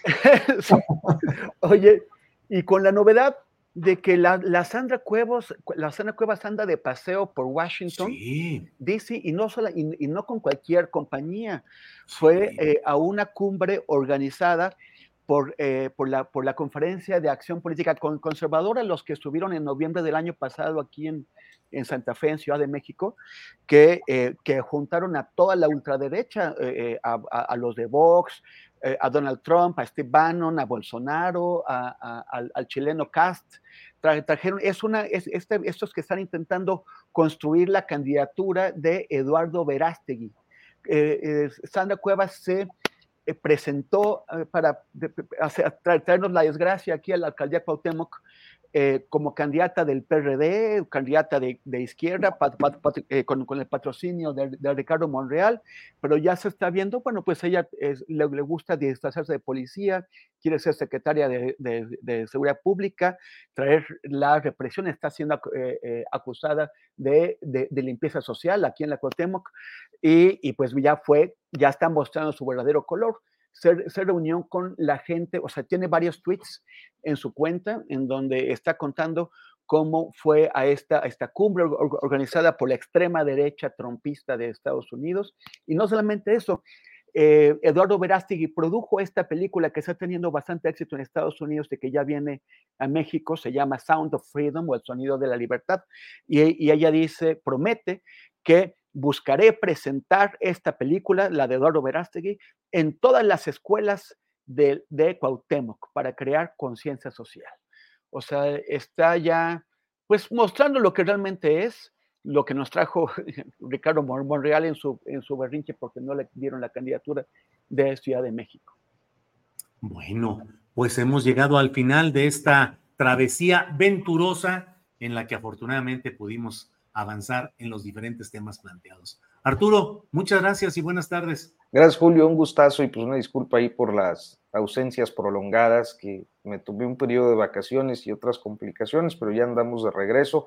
Han estado muy manchados ahora en el chat, se me hace que me cambiaron de, de, eh, audiencia, Julio, en estas semanas. ¿Qué te están diciendo? No, a mí no tanto, pero ya ves cómo este, les dicen cosas aquí a los compañeros. Pues, a ellos, a nosotros. Hay un, hay un troll que, que, dice que habla de, del feminismo fascista y de no sé qué, se, que ya, ya, ya antes han dado por aquí. Entonces es así como de, de, ultraderecha, se nos coló. Yo creo que es de la banda de, de, Sandra Cuevas. Se pone, utiliza un, un, usuario y solda, algo y solda. Y, y, y, siempre anda anda cosas contra el feminismo, eh, llamando, eh, atacando a Claudia Sheinbaum por, por, por, por, su origen judío, o sea, es antisemita también. Y pues bueno, así, foxista entonces. ¿Eh? ¿Cómo? Y foxista entonces. Así es. Arnoldo, gracias y buenas tardes. Me preguntan de la videocolumna es a las 9 de la noche y en el canal de YouTube de PopLab, que es PopLab MX, quien guste ahí por ahí verla. Y saludos, gracias. Saludos. Gracias. Y bueno, Temoris, gracias y buenas tardes. Gracias e invitarlos a seguirnos en nuestras redes. Ahí están, ahí está por donde. En mi caso en Twitter y en Instagram como arroba Temoris y en Facebook.com eh, diagonal Temoris. Gracias, Julio. Gracias, a los tres. Gracias, Arnoldo. Hasta luego. Gracias. Bien, son las 3 de la tarde con 9 minutos, 3 de la tarde con 9 minutos. Eh, hemos terminado. Muchos comentarios positivos para esta mesa. Eh, Cecilia Fernández dice, buenas a esta mesa con estos integrantes. Eh, Elba Maya dice, gracias Temoris, Arnoldo y Arturo, un gusto verlos. Marisol Sánchez dice, soy fan de esta mesa, inteligentes y guapos todos. Órale. Esperanza Vázquez dice saludos a la mesa, sexy, todos muy guapos. Bueno, pues muchas gracias a todos. Em, Héctor Lobo dice buena mesa, aunque no siempre concordamos. Excelente, pues claro, de eso se trata, de aunque no concordemos, que tengamos oportunidad de presentar puntos de vista, analizarlos y estar a favor, en contra, de acuerdo. Para eso estamos aquí. Bien, pues muchas gracias a todos quienes nos han acompañado en este martes primero de agosto de 2023. Eh, les invitamos a las 5 de la tarde. Ya sabe que hoy va a estar Paco Cruz en su videocharla astillada y yo a las 9 de la noche en una, perdón, en la videocharla cruzada. A las 5 de la tarde, la videocharla cruzada con Paco Cruz. A las 9 de la noche, la videocharla astillada con un servidor. Gracias y nos vemos mañana. Buenas tardes, buenas noches, dependiendo de a qué hora nos vea o nos escuche. Hasta luego.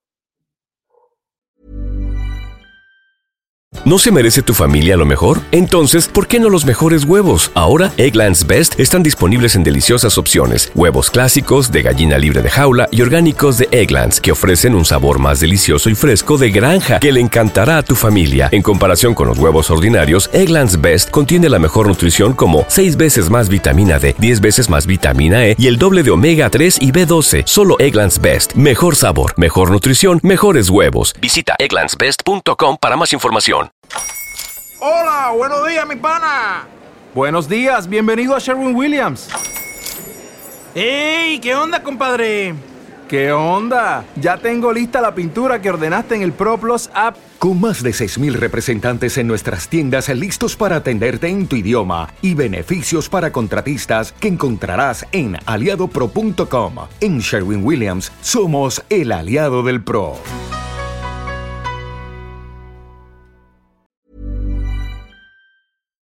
Para que te enteres del próximo noticiero, suscríbete y dale follow en Apple, Spotify, Amazon Music, Google o donde sea que escuches podcast. Te invitamos a visitar nuestra página julioastillero.com.